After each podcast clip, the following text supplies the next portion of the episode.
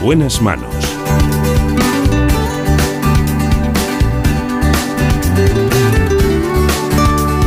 El programa de salud de Onda Cero. Dirige y presenta el doctor Bartolomé Beltrán.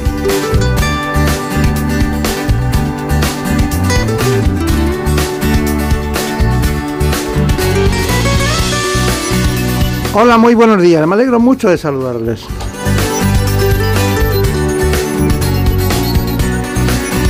Con nosotros el gran especialista en la dirección técnica, Jorge Zamorano.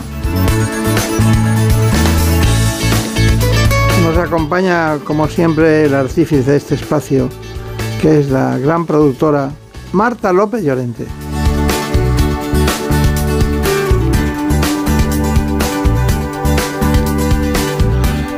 Y como siempre vamos a tratar los asuntos más importantes en el ámbito de la salud.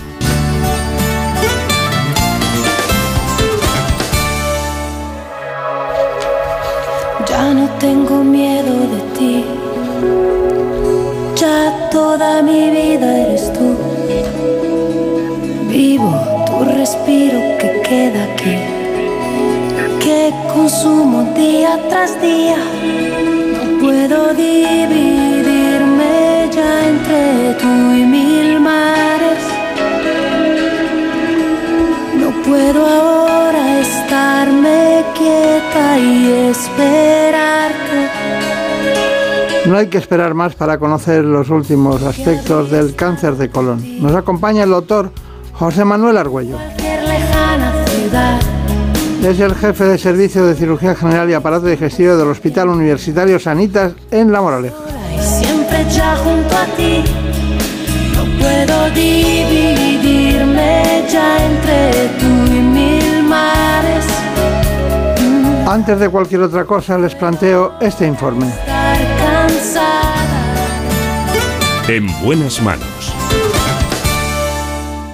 El cáncer de colon es el tumor maligno de mayor incidencia en España y es ya la segunda causa de muerte por cáncer en nuestro país por detrás del de pulmón. Los síntomas más comunes son los cambios en el ritmo intestinal, la presencia de sangre en las heces o el dolor abdominal, pero muchas veces este tumor no muestra signos de alarma hasta que está en fase avanzada, por lo que son esenciales los programas de cribado. Y es que en más de un 90% de los casos se pueden curar si se detecta a tiempo. La edad es el factor de riesgo fundamental y es en torno a los 50 años cuando deben comenzar los controles rutinarios. Las pruebas diagnósticas fundamentales son la colonoscopia y el test de sangre oculta en heces. Y para que estos cribados sean de total eficacia, es necesario mantenerlos en el tiempo según las recomendaciones que el médico indique a cada paciente.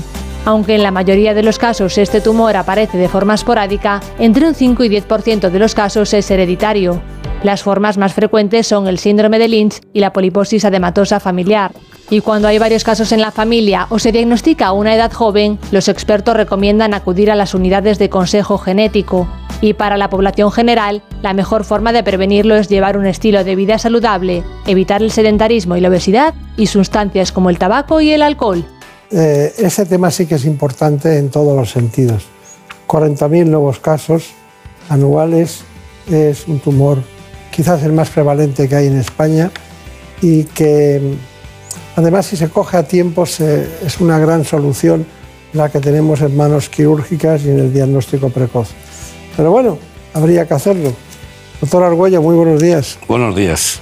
Es un, re- realmente eh, dentro de la patología de cirugía digestiva a la que usted se dedica, ¿qué es lo más frecuente? Bueno, el- dentro de los cánceres del tubo digestivo, la más frecuente desde luego es el cáncer colorectal, por encima de otros tipos de cánceres como esófago gástrico, páncreas. El cáncer de colon ocupaba al menos el 50% de cirugía oncológica de un cirujano digestivo, por lo menos. El, el- el cáncer de colon, a mí, por ejemplo, alguien de repente tiene la, la ferritina baja, se cansa, y son síntomas que nadie, nadie se espera, y se estudia en profundidad y resulta que tiene un cáncer de colon. Bueno, el cáncer de colon es silente en muchos casos, quiero decir que la sintomatología que puede dar es bastante variada. Como bien dice, uno de los síntomas más frecuentes es la anemia es decir, la pérdida Sí. insensible de sangre por el ano, insensible porque no es como una hemorroide que es un sangrado rojo claro, sino es un sangrado gota a gota que acaba en una anemia ferropénica, una, es decir, una anemia por pérdida de hierro y todas las consecuencias de la anemia, cansancio, cambio de humor, eh, mm, síntomas digestivos muy vagos. Es, es mm, una sintomatología un poco vaga muchas veces al principio de la enfermedad. Eh, la, sangre oculta en heces, que era tradicional, eh, a mí me da la impresión de que también eh, es algo que se retrasa en los pacientes en, reconocer que tienen sangre oculta en heces, ¿no? Bueno, eh, cuando hablamos de medicina preventiva, es decir, eh, como siempre en el cáncer es mejor prevenir, es decir, eh, diagnosticarlo tempranamente significa curación casi completa. Cuando estudiamos grandes poblaciones hay que hacer test masivos, sencillos y baratos. Y la sangre oculta heces es un test que es aplicable a una población muy grande, es decir, a toda la Comunidad de Madrid, por encima de unas características, por ejemplo, 50 años, y te criban algunos enfermos que pueden tener cáncer. Tener una sangre oculta en heces negativa no quiere decir que no tengas un cáncer de colon y tener una sangre oculta en heces positiva no quiere decir que tengas un cáncer de colon, pero orienta, coge una población suficientemente importante como para pasar a otros diagnósticos más específicos, colonoscopia, colonoscopia virtual, etcétera, etcétera, que llega a un diagnóstico fino de la enfermedad. Eh, ¿Y el dolor? ¿Qué me dice el dolor abdominal? El dolor abdominal, entendido como dolor, habitualmente es cuando ya el cáncer está avanzado, porque habitualmente el dolor aparece porque infiltra, afecta a órganos vecinos. Lo que sí que aparece muchas veces es cambio del ritmo intestinal, pues esa persona que se levanta todas las mañanas a tomar su café y ocupa el baño durante dos minutos o 20 minutos, pasa a tener dos o tres deposiciones al día, eh, rachas de estreñimiento y rachas de diarrea, cambio del aspecto de las heces. Esas cosas son las que pueden aparecer al principio del cáncer. Y, y- y el tema ese del tenesmo, de la sensación de que no has completado la, la deposición, Eso ocurre especialmente en los cánceres de recto. Entendamos que la ampolla rectal es un receptáculo donde se almacenan las heces y si parte de ese receptáculo está ocupado por un tumor, pues las heces tienen menos sitio para almacenarse. Y- Y ocurre muy frecuentemente que los pacientes se cuentan que antes iban al baño y en dos minutos solucionaban el problema y ahora requieren de dos o tres pasos por el baño separado durante media hora para vaciar del todo la ampolla. Es la sensación de ocupación habitualmente por un cáncer de recto. Claro, claro. Y las personas que tienen, que se hacen un, un chequeo preventivo, eh, ¿usted cree que se cumple eso de que a partir de los 45 años convendría hacerse una colonoscopia? Vamos, si en algo ha mejorado el pronóstico del cáncer de colon, ya ha mejorado muchísimo desde que yo hice la residencia de cirugía hasta ahora, es que los tumores que operamos tienen en general un diagnóstico más inicial que tenían antes. Por ejemplo, es curioso, con la pandemia del COVID, muchas pruebas de rutina se han retrasado o anulado. Hablo de colonoscopias. Al acabar la pandemia nos hemos encontrado con una avalancha de tumores en estado más avanzado que antes, porque todas aquellas pruebas diagnósticas preventivas no se han realizado por el problema de la pandemia. Claro, claro.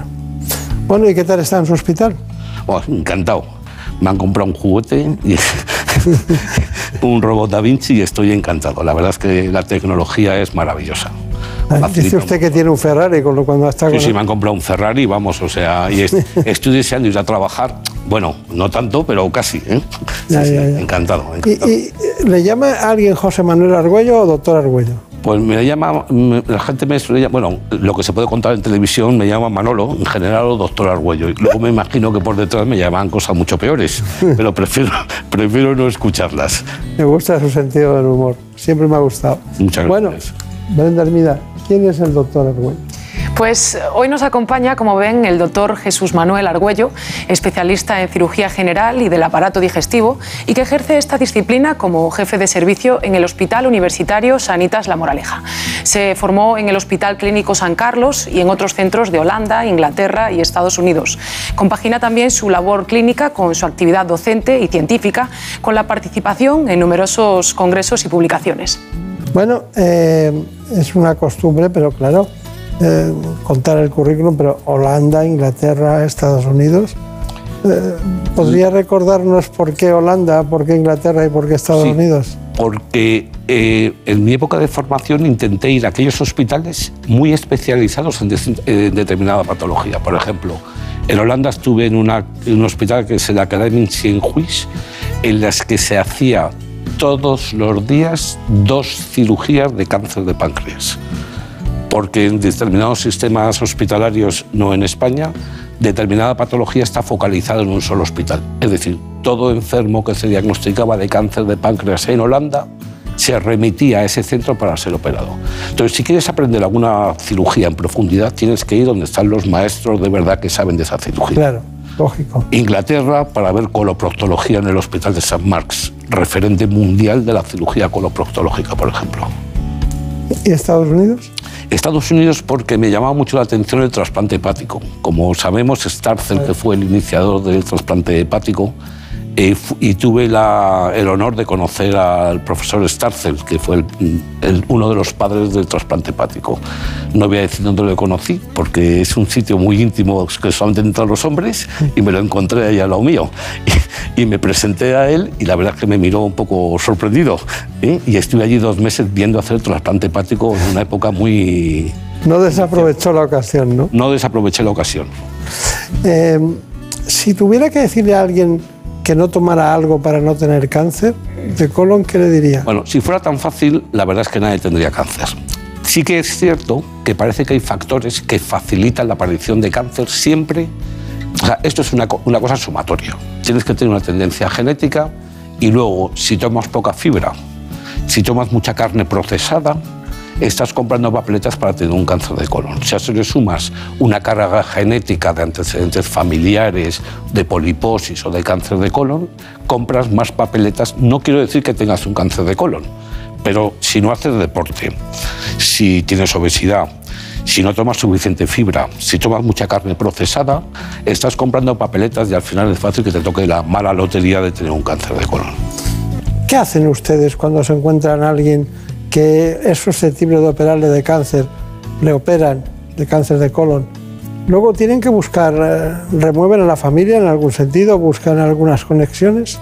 Bueno, eh, la inmensa mayoría de los cánceres de colon son esporádicos, es decir, aparecen en un individuo sin ninguna relación genética.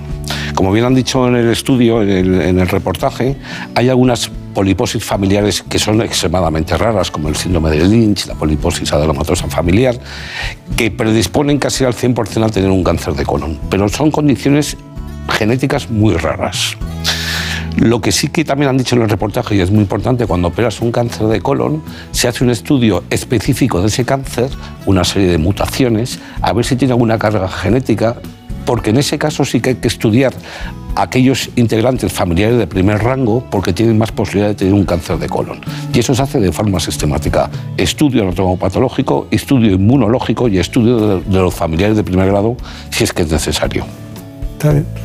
Me gusta porque usted tiene las dos condiciones que más aprecio de un médico. Una que es un gran especialista en la cirugía y por otra parte el conocimiento clínico necesario para poder saber qué está operando, porque operar es una técnica al fin y al cabo. Pero saber lo que operas, cuándo lo operas y cómo lo operas y qué tienes que buscar después, ya es un arte, es, una- es un conocimiento y eso me, me interesa mucho. Bueno, de todas maneras, Brenda Hermida eh, se ha comprado un Ferrari. Él dice que se ha comprado un Ferrari, lo tiene concretamente en, en- en el Hospital Sanitas La Moraleja, ¿no? Y ese Ferrari que se ha comprado, pues resulta que es la tecnología Da Vinci. ¿Nos lo cuentas? Sí, eh, como ya saben, la llegada de las nuevas tecnologías ha revolucionado el mundo de la cirugía. Les hablamos por ello ahora concretamente del robot Da Vinci, una de las herramientas del trabajo del doctor Argüello y que tiene numerosas ventajas a la hora de operar. Lo vemos. Cuando tenemos tiempo de planificar la intervención, porque es un paciente que no requiere una cirugía urgente, usamos preferiblemente este robot Da Vinci, que consta de tres elementos. Una torre que está en la cabecera del paciente y es la que ven los cirujanos, este que contiene los cuatro brazos robóticos que yo como cirujano manejo de la consola y la consola que es el sitio donde el cirujano realiza la intervención quirúrgica. Una vez que está sentado en dicha consola, lo que hacemos es ver a través de este visor que afortunadamente tiene visión tridimensional a diferencia de la laparoscopia. Con estas manos maneja estos joysticks que como luego se verán manejan los brazos del aparato y con estos pedales manejamos las fuentes de energía, coagulación, cámara, etc. Desde luego que para el cirujano es un gran avance en cuanto a seguridad y estabilidad de la cirugía. Y nos encontramos también con la persona que controla toda la parte técnica de, de este robot, ¿no? Cuéntanos, ¿qué ventajas eh, supone frente a la tecnología tradicional o la laparoscopia o, o la cirugía abierta? Para empezar, la visión en tres dimensiones es fundamental porque te da una visibilidad que con una sola cámara eh, no es posible.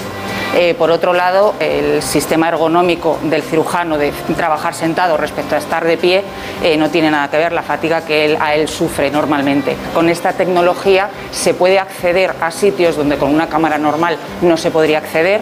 Tiene unas articulaciones con las que unos instrumentos normales no cuentan y eso te da muchísima facilidad. Realmente estamos hablando de una cirugía que a usted le gusta mucho, pero y que la defiende y que la entusiasma, incluso he comprado un Ferrari, pero el tema no es ese, el tema es que los urólogos hablan de la próstata y consideran que desde, desde que hay Da Vinci eh, la próstata ha dejado de tener problemas de incontinencia y también de, de lo, que es la, la, fecundación o la fertilidad o la erección o la disfunción eréctil o todas esas cuestiones. ¿Usted dice lo mismo en, en, cáncer de colon? Sí, la verdad es que mmm, viniendo de la cirugía abierta fue un gran paso pasar a la cirugía laparoscópica porque es muchísimo menos agresiva. El problema de la cirugía laparoscópica es que el cirujano ve como si tuviese un ojo tapado. Y en la cirugía robótica vemos con tridimensional. Y por otra parte, de la cirugía laparoscópica uso unos instrumentos rectos, unos palos. Sin embargo, con el robot Da Vinci se giran 360 grados y accedemos a sitios, por ejemplo en la pelvis, que es muy difícil llegar con la laparoscopia. Y nos permite hacer una limpieza de tejidos y una eh, eh, eh, cuidar nervios, por ejemplo, que con la cirugía laparoscópica es sumamente complicado. Ha facilitado mucho el trabajo. Claro, claro. Brenda Hermida, ¿qué pasa? ¿Qué ventajas tiene el robot Da Vinci? Pues como acabamos de ver, son muchas las ventajas de utilizar cirugía robótica con Da Vinci. De hecho, en casos de pacientes con cáncer de colon, evita en muchas ocasiones tener que realizar una colostomía, es decir, la colocación de una bolsa que recogerá las heces de estos pacientes el resto de sus vidas. Si les parece, vamos a verlo sobre un caso práctico.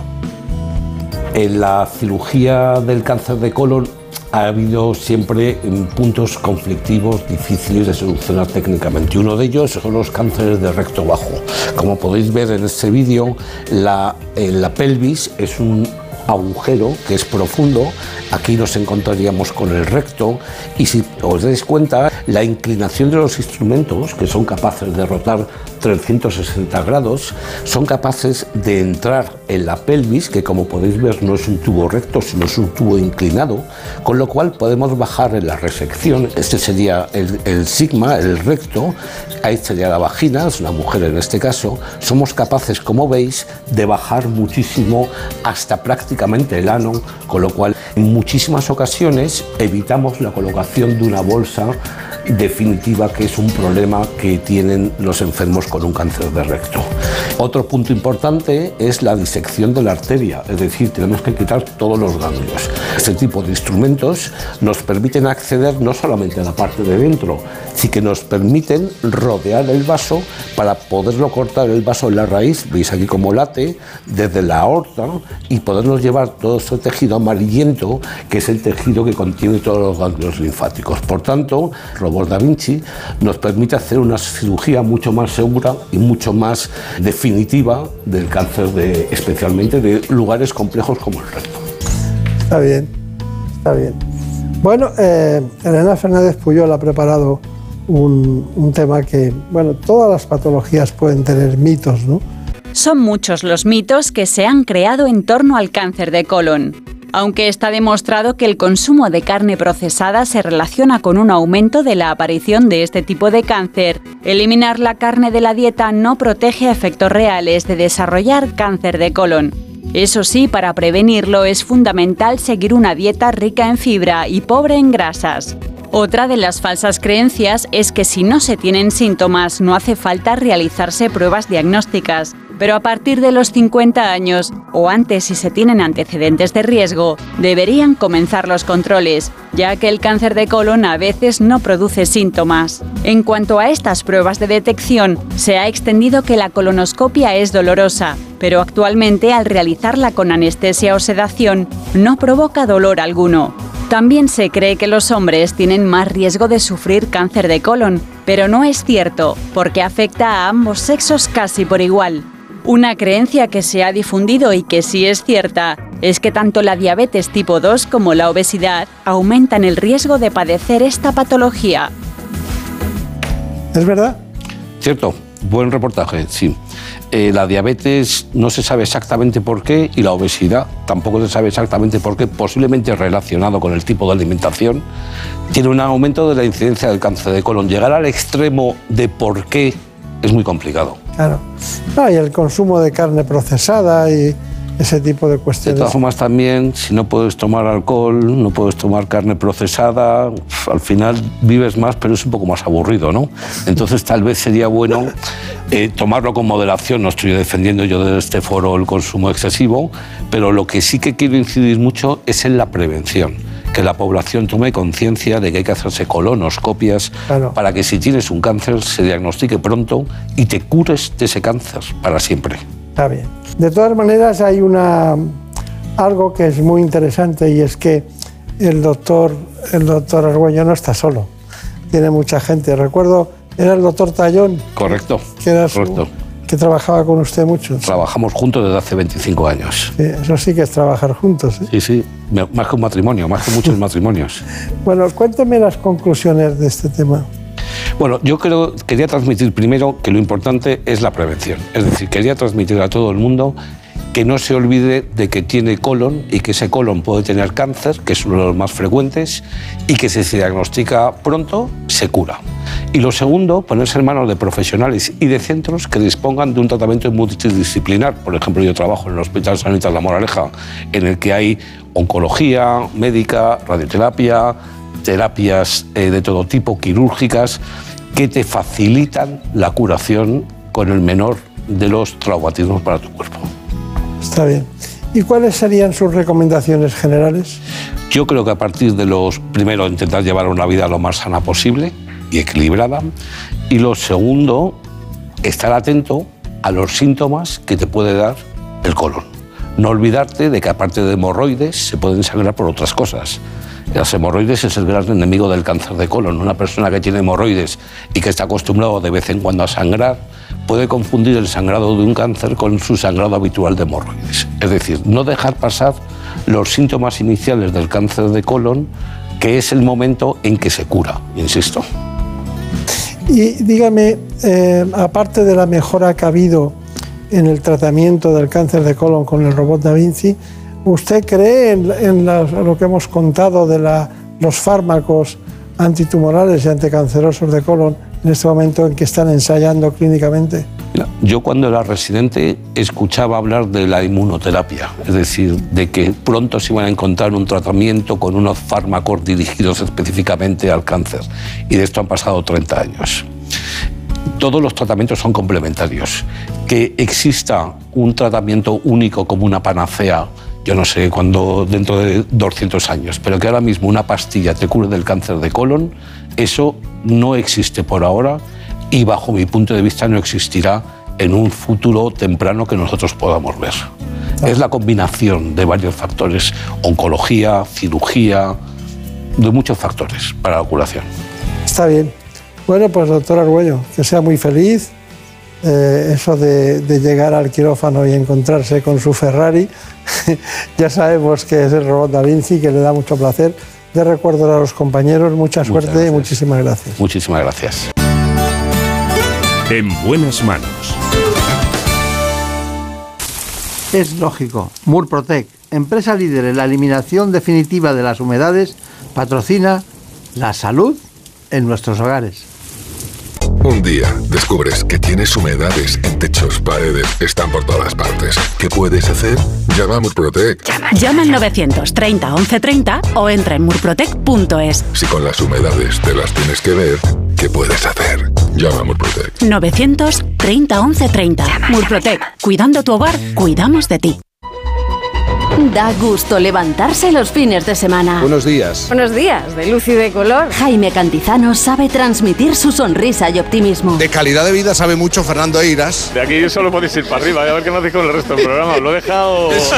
Yo siempre tengo cuerpo de fin de semana. ¿eh? Me encanta que lo recuerdes porque me hace sentir tan culpable. Rubén me dijo que yo no soy buena influencia para ti. Eh, totalmente de acuerdo. Contágiate. Por fin no es lunes. Tu cita con Jaime Cantizano. Los fines de semana desde las 8 de la mañana y en cualquier momento en la web y en la app de Onda Cero. Te mereces esta radio. Onda Cero, tu radio. Sonora. Historias originales en audio para quienes aman el entretenimiento. Me llamo Nuri Ulloa. Quise ser directora de cine desde que vi una película de los hermanos Mars con mi padre. Esta tarde tengo reunión con Ginés del Santo. Va a producir mi primer largometraje. Es una comedia romántica, o sea que no vale nada. A tres días de empezar la película, solo puedo decir una cosa. Estoy deseando que se acabe. ¡Ahí va la hostia! ¿Y entonces para qué preguntas? No da igual la hostia, no está escrito, ¿eh? Pero suena bien, ¿no?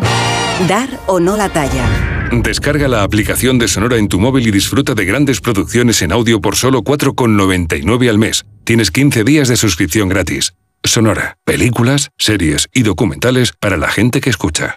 ¿Sabes qué pasó con el cerebro de Einstein? Einstein falleció en 1955. Según sus últimos deseos, fue incinerado y sus restos fueron esparcidos en algún lugar secreto. Pero pocos saben que durante la autopsia el patólogo Thomas Harvey extrajo su cerebro y lo cortó en 240 trozos. En 1998, Harvey y otros científicos devolvieron los restos que tenían, a excepción de 24 piezas que podrían estar actualmente en cualquier parte del planeta. En la tertulia Zona Cero de la Rosa de los Vientos hablaron de esta y otras historias muy interesantes. Si no escuchaste el programa o quieres volver a escuchar cualquier sección a la carta, entra en la web y en la app de Onda Cero. No te pierdas nada. Onda Cero, tu radio. La pareja que más triunfa en las madrugadas. Lady Gemma Ruiz, buenas noches. Muy buenas noches, José Luis Salas. ¿Todo listo? Todo. Actualidad, entretenimiento y compañía. Lo que toca ya es ir abriendo el kiosco de prensa. Vas a jugar al Comecocos con Gemma Ruiz. Vamos con ello. Esta es la radio para la España de trasnocha. No son horas. José Luis Salas y Gema Ruiz. De lunes a miércoles a la una y media. Los jueves a las tres. Y siempre que quieras. En la web y en la app de Onda Cero. Te mereces esta radio. Onda Cero. Tu radio. No son horas. En buenas manos. El programa de salud de Onda Cero.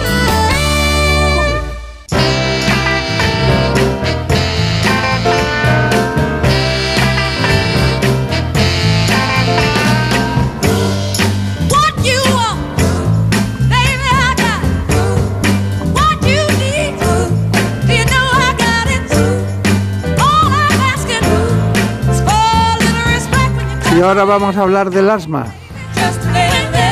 Nos acompaña para ello el doctor Luis Manuel Entrenas Costa. Es especialista, profesor asociado de la Universidad de Córdoba. Trabaja como neumólogo en el hospital Reina Sofía, también de aquella ciudad andaluza, Córdoba.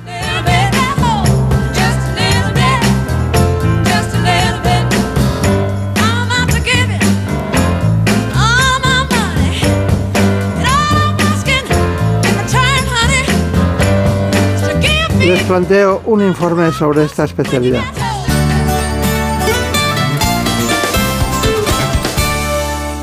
El asma es uno de los trastornos crónicos más frecuentes que sufren unas 2 millones y medio de personas en España.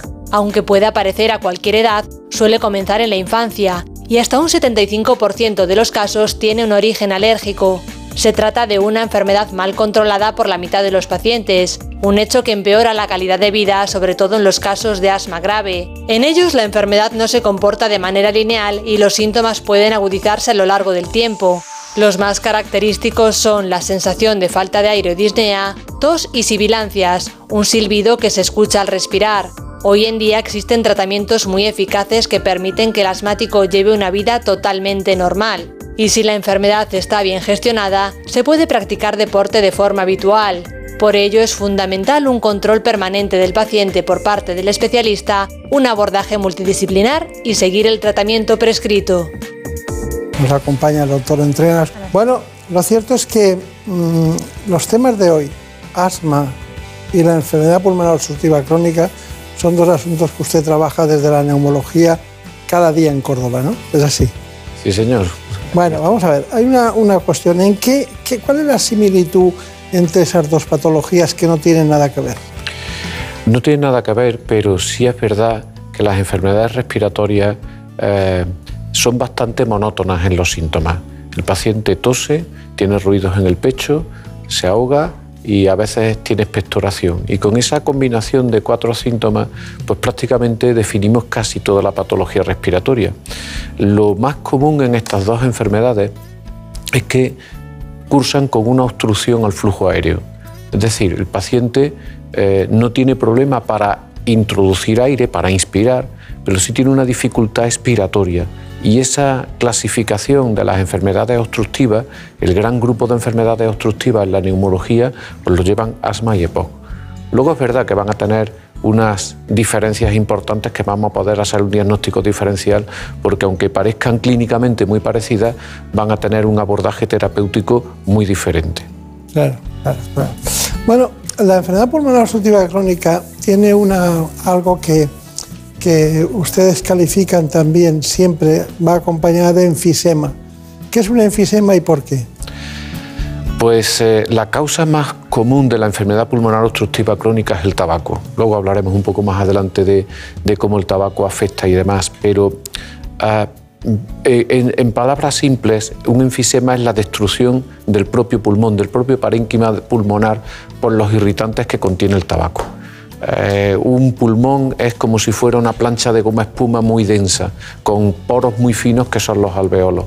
El tabaco lo que está haciendo es destrozar esos alveolos, hacer que confluyan, que forman cavidades y que aquello se convierta un poco como una especie de las esponjas eh, que se utilizan para los niños, muy porosa, con lo cual el pulmón ha perdido, superficie, ha perdido su capacidad de distensibilidad y sobre todo a la hora de soplar el paciente, a la hora de expirar, el pulmón lo que está haciendo es atrapar aire. Eso es realmente el enfisema, sería la lesión anatomopatológica que causa el tabaco en el pulmón. Vale, eso está muy bien, pero eh, resulta que nosotros siempre habíamos tenido la idea que viene tradicionalmente dicha siempre de, la, de lo que es la bronquitis crónica. ¿Qué diferencia hay entre una cosa y otra? Pues eh, ya en el año 59 eh, hubo un simposium donde se eh, separaron las diferentes eh, enfermedades obstructivas de la vía aérea. Realmente eh, eh, la, denominación, eh, mala denominación, porque cuando uno pregunta en la calle qué es la EPOC, los pacientes no lo saben y es el nombre de su enfermedad, el acrónimo de enfermedad pulmonar obstructiva crónica, puede diferenciarse en enfisema, que sería ese daño anatomopatológico, mientras que hoy día entendemos más como bronquitis crónica la clínica del paciente. Criterios de bronquitis crónica es tener tos y expectoración al menos eh, dos meses perdón, al menos tres meses durante dos años consecutivos. Sería un poco la manifestación clínica de la EPOC a lo que popularmente se llama bronquitis crónica, aunque hoy todo queda englobado bajo ese término EPOC. Claro, pero ha- hay un aspecto, no es reversible, ¿verdad? No es reversible. Eh, la gente tiene que saber que una vez que empieza a fumar y desarrolla la obstrucción, la diferencia entre asma y EPOC es que el EPOC va a mantener una obstrucción permanente. La O de la palabra EPOC, del acrónimo EPOC, significa obstrucción en la espirometría y eso se va a manifestar para siempre.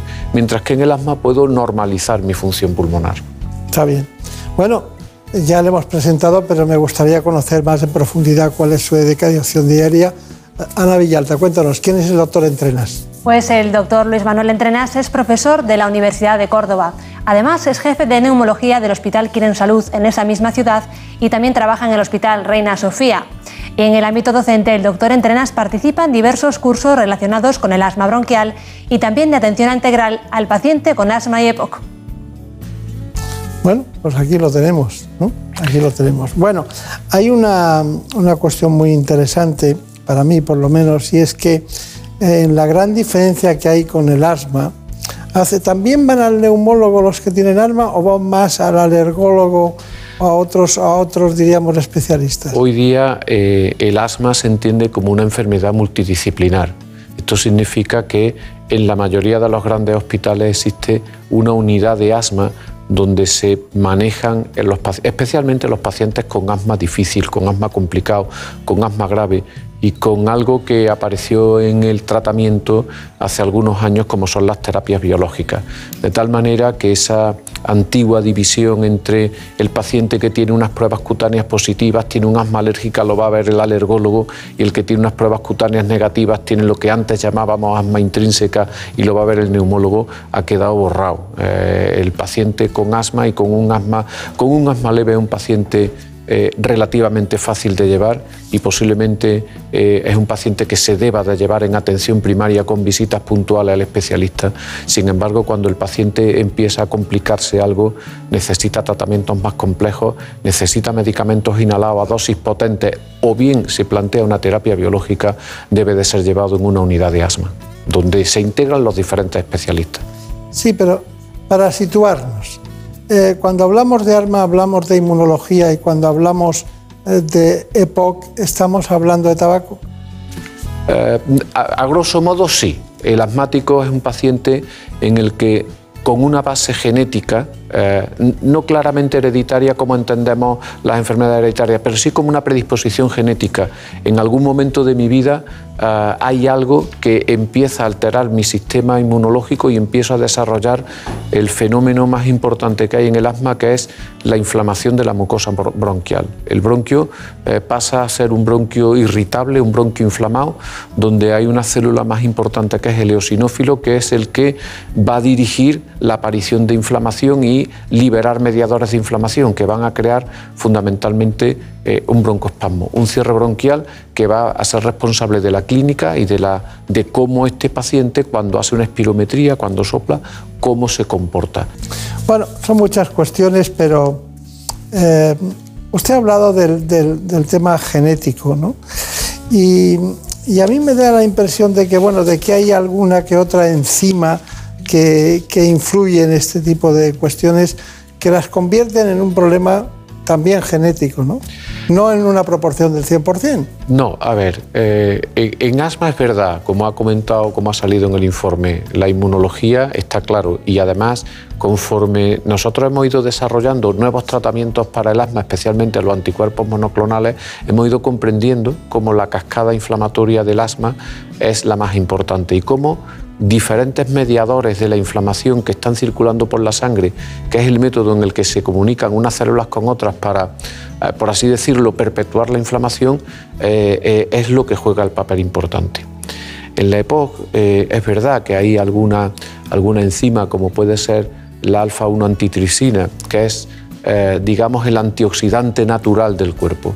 Cuando, cuando yo me expongo a respirar aire, eh, el oxígeno me oxida y aunque parezca paradójico, es una de las maneras en las que envejecemos. La liberación de radicales libres, la oxigenación, la exposición al ozono, hace que mi pulmón se deteriore y se pongan en marcha una serie de, respuestas eh, de inflamación y de oxidación-reducción que son los que van a generar el enfisema, el broncoespasmo, la clínica de la EPOC.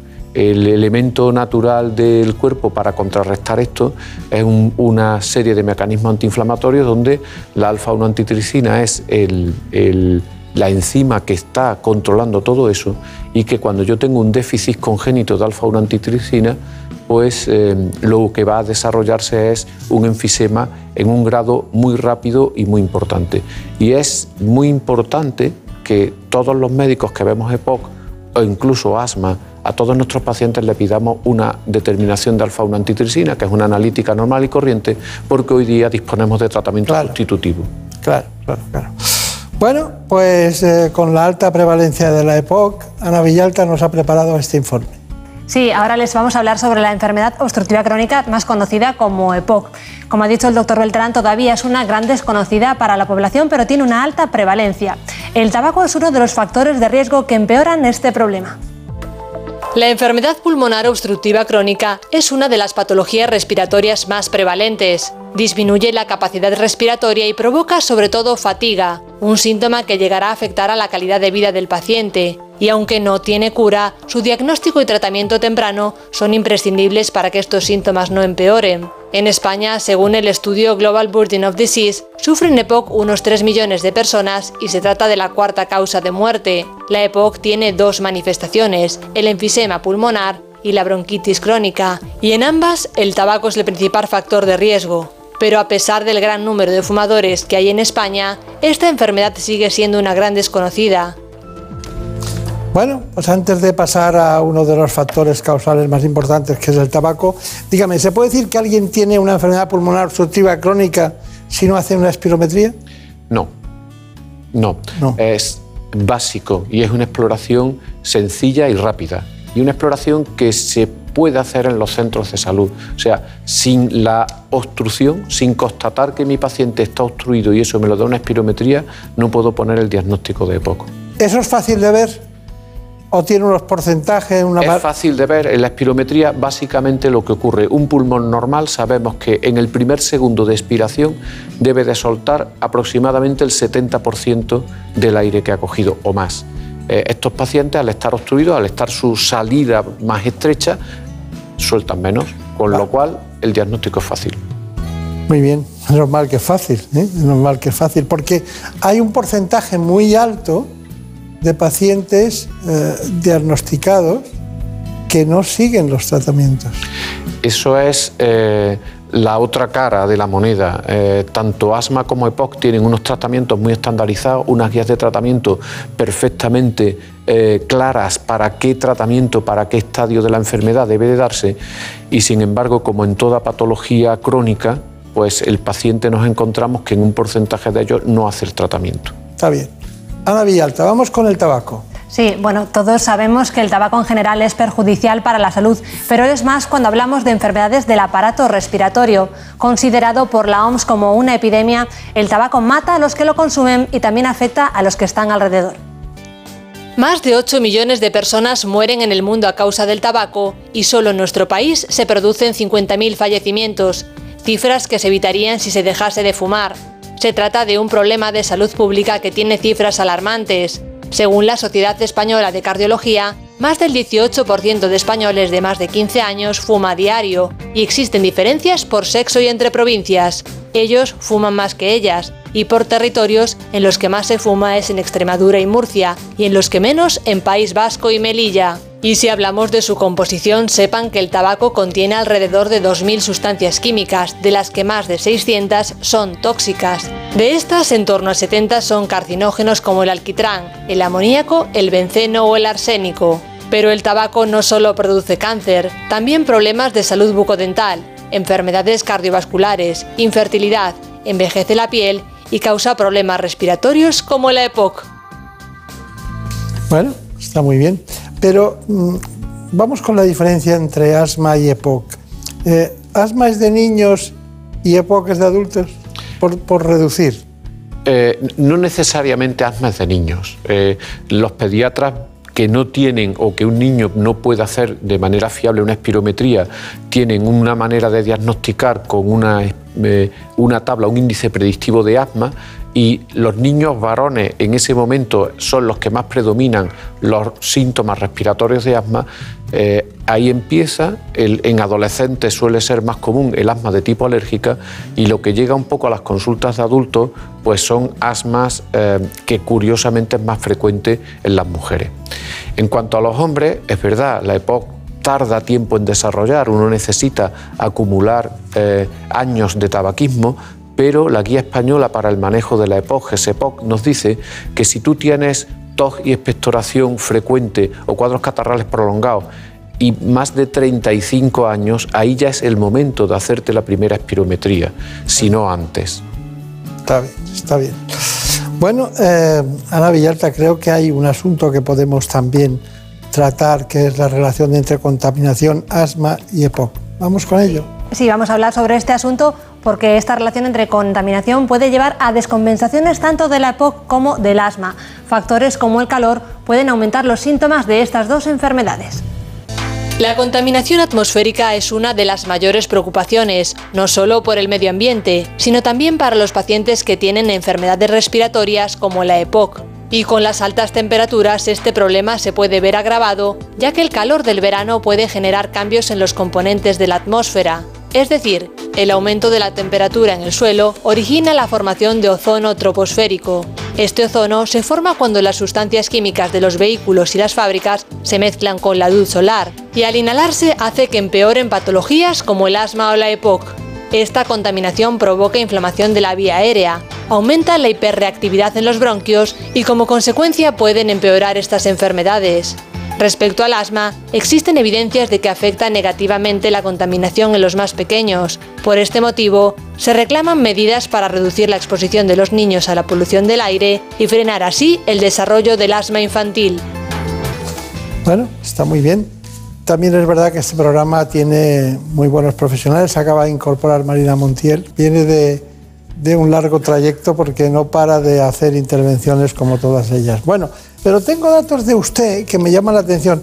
¿Usted que fue más a Inglaterra porque le gustaban los problemas respiratorios o estuvo en Inglaterra y aprendió más de, temas respiratorios? Porque aquello era la cuna de, la época y también de, ciertas patologías, ¿no? Efectivamente, eh, en Inglaterra era donde la época, porque no hay que olvidar un poco que también se vivía en la, al final de la revolución industrial en un, me- en un medio ambiente muy contaminado.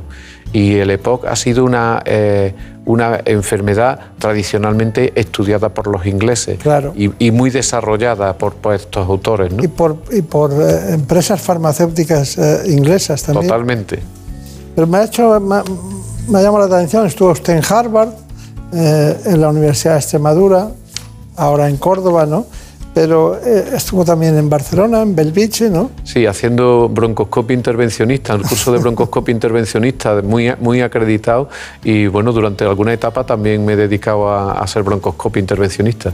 Eh, me gustaría que el doctor Entrenas nos hiciera una serie de conclusiones respecto a estos dos procesos, asma y EPOC, similitudes, diferencias y conclusiones. Pues nos encontramos ante dos patologías muy comunes que tienen una forma eh, única de diagnosticarse, que es criterios clínicos y función pulmonar, que tienen un tratamiento cada vez más desarrollado, pero que el talón de Aquiles del tratamiento es que los pacientes normalmente no hacen la terapia inhalada o fallan en el manejo de sus dispositivos. Sería un poco como, como nexo común de las dos patologías. Y como conclusiones, hemos hablado de múltiples cosas, eh, tabaco, hemos hablado de contaminación. Eh, yo les diría que primero mm, al paciente con asma y EPOC que deben de hacer diariamente su medicación eh, hasta que eh, su médico diga el tiempo que tienen que utilizarla y sobre todo, aunque se encuentren bien y no perciban nada al, hacerla, deben de continuar su medicación. Y especialmente un mensaje a los fumadores. Si se están cuestionando empezar a fumar, no empiecen, pero si están fumando, pongan fecha para dejarlo. Ese sería un poco el mejor consejo que se le puede dar a un fumador. Déjelo ya. No hay ninguna, ninguna pastilla para la voluntad. No hay ninguna pastilla para la voluntad. Los métodos que tenemos son sustituir la nicotina o alguna medicación que combate la abstinencia. Pero no hay una pastilla que yo me la tome y me dé ganas de dejar el tabaco. Esta ya me la tienen que traer a la consulta. Está bien, está bien. Bueno, usted, usted es jefe de servicio de neumología En Quirón, en Córdoba. en Córdoba. Y cuénteme, ¿cuántos son? Pues ahora mismo, eh, y ese es uno de los problemas que tenemos, solamente somos dos neumólogos. En un hospital muy basado en, en medicina interna, contamos con un servicio de medicina interna que nos lleva a la hospitalización y los neumólogos estamos haciendo consultas técnicas y apoyo de interconsultas en planta. Pequeño hospital de, de solo 100 camas, eh, recientemente inaugurado, pero que funciona como una gran familia. O sea, que usted no duerme, ¿no? Eh, sí, eh, y bastante bien, aún con lo de la apnea del sueño. sí, sí. Pero es, es, es difícil esa patología. ¿Qué porcentaje de pacientes tienen? O sea, ¿qué es lo que más reciben? ¿EPOC? Eh, eh, bronquitis, lo, que, lo que hemos mal llamada bronquitis crónica, eh, algún problema de tipo de fibrosis, a un tipo de trastorno? ¿Qué es lo que más reciben? Nosotros somos multidisciplinares y vemos absolutamente de todo. Recientemente hemos creado una unidad multidisciplinar de sueño para dar atención integral a estos pacientes que se lo merecen, pero fundamentalmente en gente más mayor EPOC, en gente más joven lo que estamos viendo es asma, las neumopatías intersticiales, la fibrosis pulmonar supone una pequeña carga de trabajo pero muy significativa porque es una enfermedad bastante invalidante y sobre todo en la época que ahora mismo estamos lo que atendemos habitualmente son eh, manifestaciones post-COVID. Está bien. Pero a mí me sorprende la cifra, que mueran en España entre 29.000 y 30.000 personas al año como consecuencia de este problema. ¿no? Eh, y sobre todo con la información que se dispone hoy día. Si esto lo traducimos a muertes diarias, estamos hablando casi 150 fallecidos diarios directamente por tabaco. Es la primera causa de muerte evitable.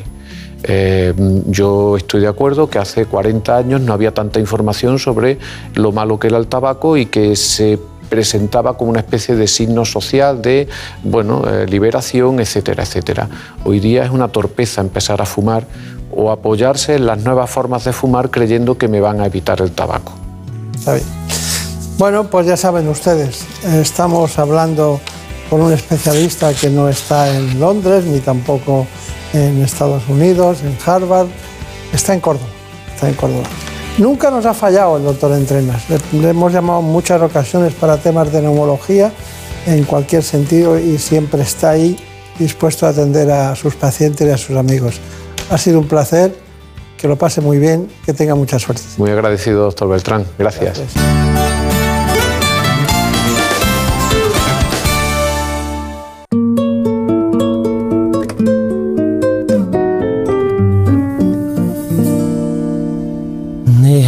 Esta noche soñar contigo. Déjame imaginarme en tu labio lo mío. Déjame que me crea que te vuelvo loca. Déjame que yo sea quien te quite la ropa. Déjame que mi mano roce la tuya. Y ahora vamos con las noticias que nos traen nuestros compañeros de los servicios informativos. Volveremos después, seguiremos hablando de salud. Te espere, aunque no vuelvas. Déjame que te deje tenerme pena.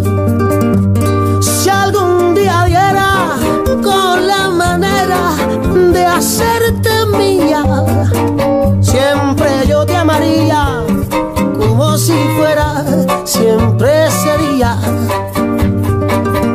Qué bonito sería verse la vida, probar tu veneno.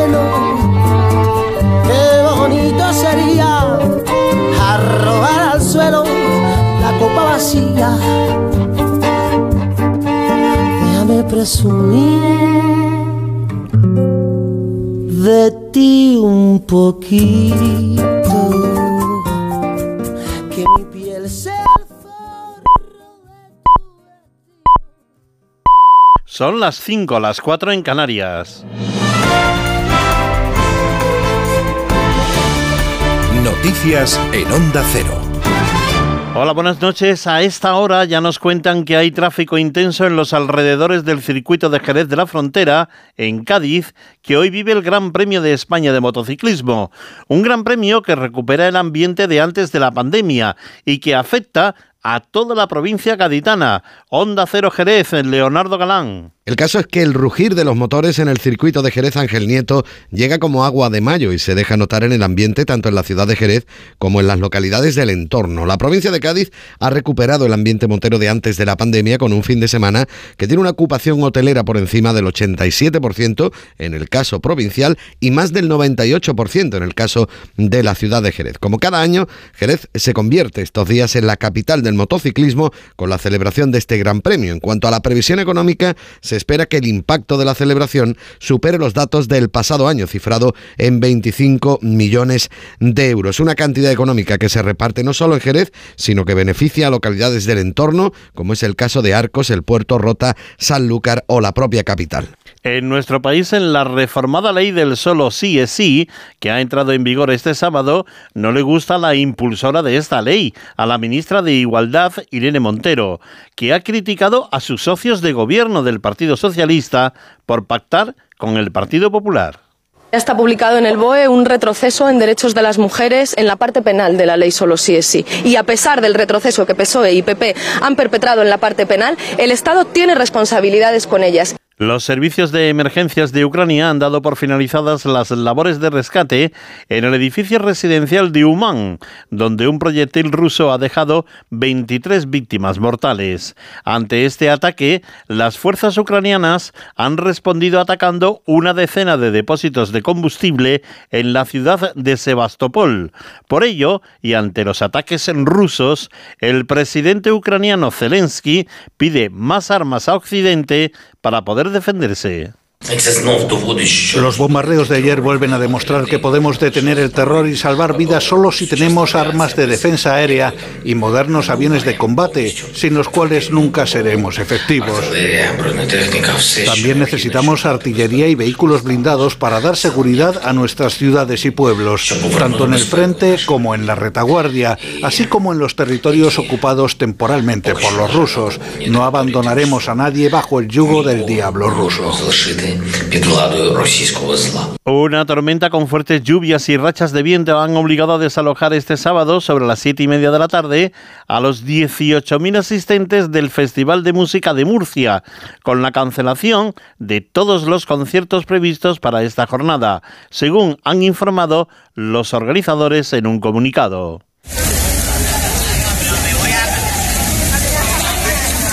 Este es el momento en el que comenzaba a diluviar y el público que se encontraba disfrutando del concierto de la banda del rock británica Temples, cuando ha comenzado a caer mucha agua y ha sido evacuado en media hora el recinto de la FICA, donde se celebra este festival, y ha sido desalojado por los vigilantes y por 170 auxiliares de seguridad. En la información deportiva, el Barcelona está más cerca de conseguir el título de liga tras la victoria por cuatro goles a cero ante el Real Betis en la noche de este sábado. Además, en este partido se ha dado la circunstancia que ha jugado el futbolista más veterano de la liga, el jugador del Real Betis, Joaquín, con 41 años y que tuvo que dejar el campo lesionado. También ha jugado el más joven en debutar con el Barcelona en una liga, Lamine Yamal, con 15 años y 290 días. Un jugador que destacaba su entrenador Xavi. Un futbolista o una persona en este caso que, que no parece que tenga 15 años. Es más maduro de, lo- de la edad que, tiene y por eso le hemos visto, lo he visto yo personalmente preparado, lo veo entrenar y es un futbolista que puede ser diferencial. Y se ha, mostrado. Ha jugado 10 minutos, pero ha jugado bien y con desparpajo y esto es lo que le, le hemos pedido. ¿no? Un futbolista que puede marcar una, una etapa en el, en el club, en el equipo. Por su parte, el entrenador del Real Betis Balompié, Manuel Pellegrini, se mostraba muy enfadado con el árbitro por la segunda tarjeta amarilla a Edgar, acusando al colegiado de falta de personalidad. Lo que es injustificable y es una vergüenza es la seg- la segunda falta, la segunda amarilla, donde está el árbitro a tres metros. Dice dos veces que no es amarilla y después cambia su decisión sin ir a- No sé si fue el VAR el que le dijo, pero tendría que haberlo ido a, a ver. Si fue el cuarto árbitro, él estaba a tres metros de la jugada, así que no fue la falta de personalidad, se lo comió nomás la- el ambiente que había en el Camp Nou y liquidó un partido por 70.000 personas. Las noticias vuelven a las 6, las 5 en Canarias y siempre pueden consultarlas en nuestra página ondacero.es. Síguenos por internet en ondacero.es.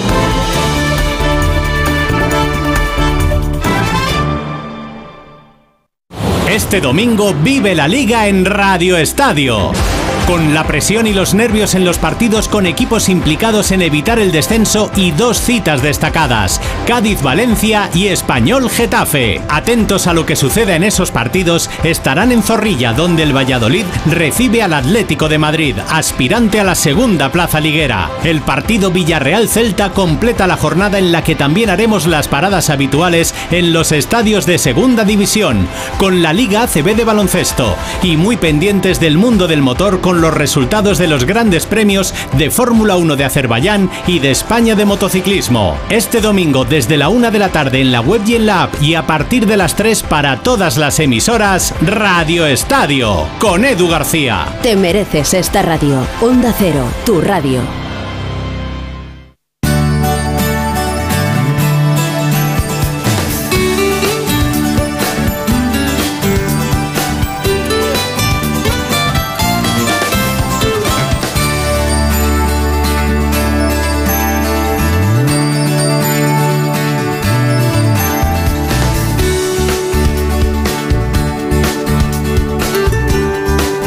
En buenas manos.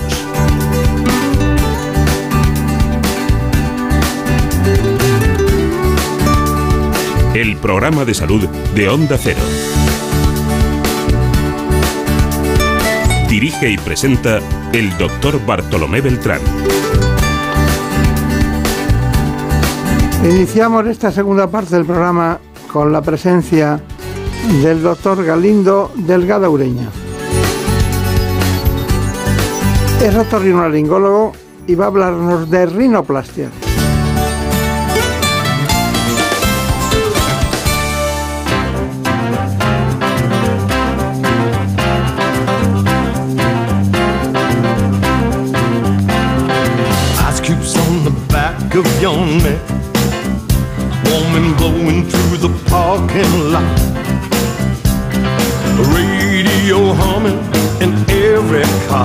Cada año se realizan en España unas 10.000 rinoplastias, pero ¿en qué consiste esa intervención?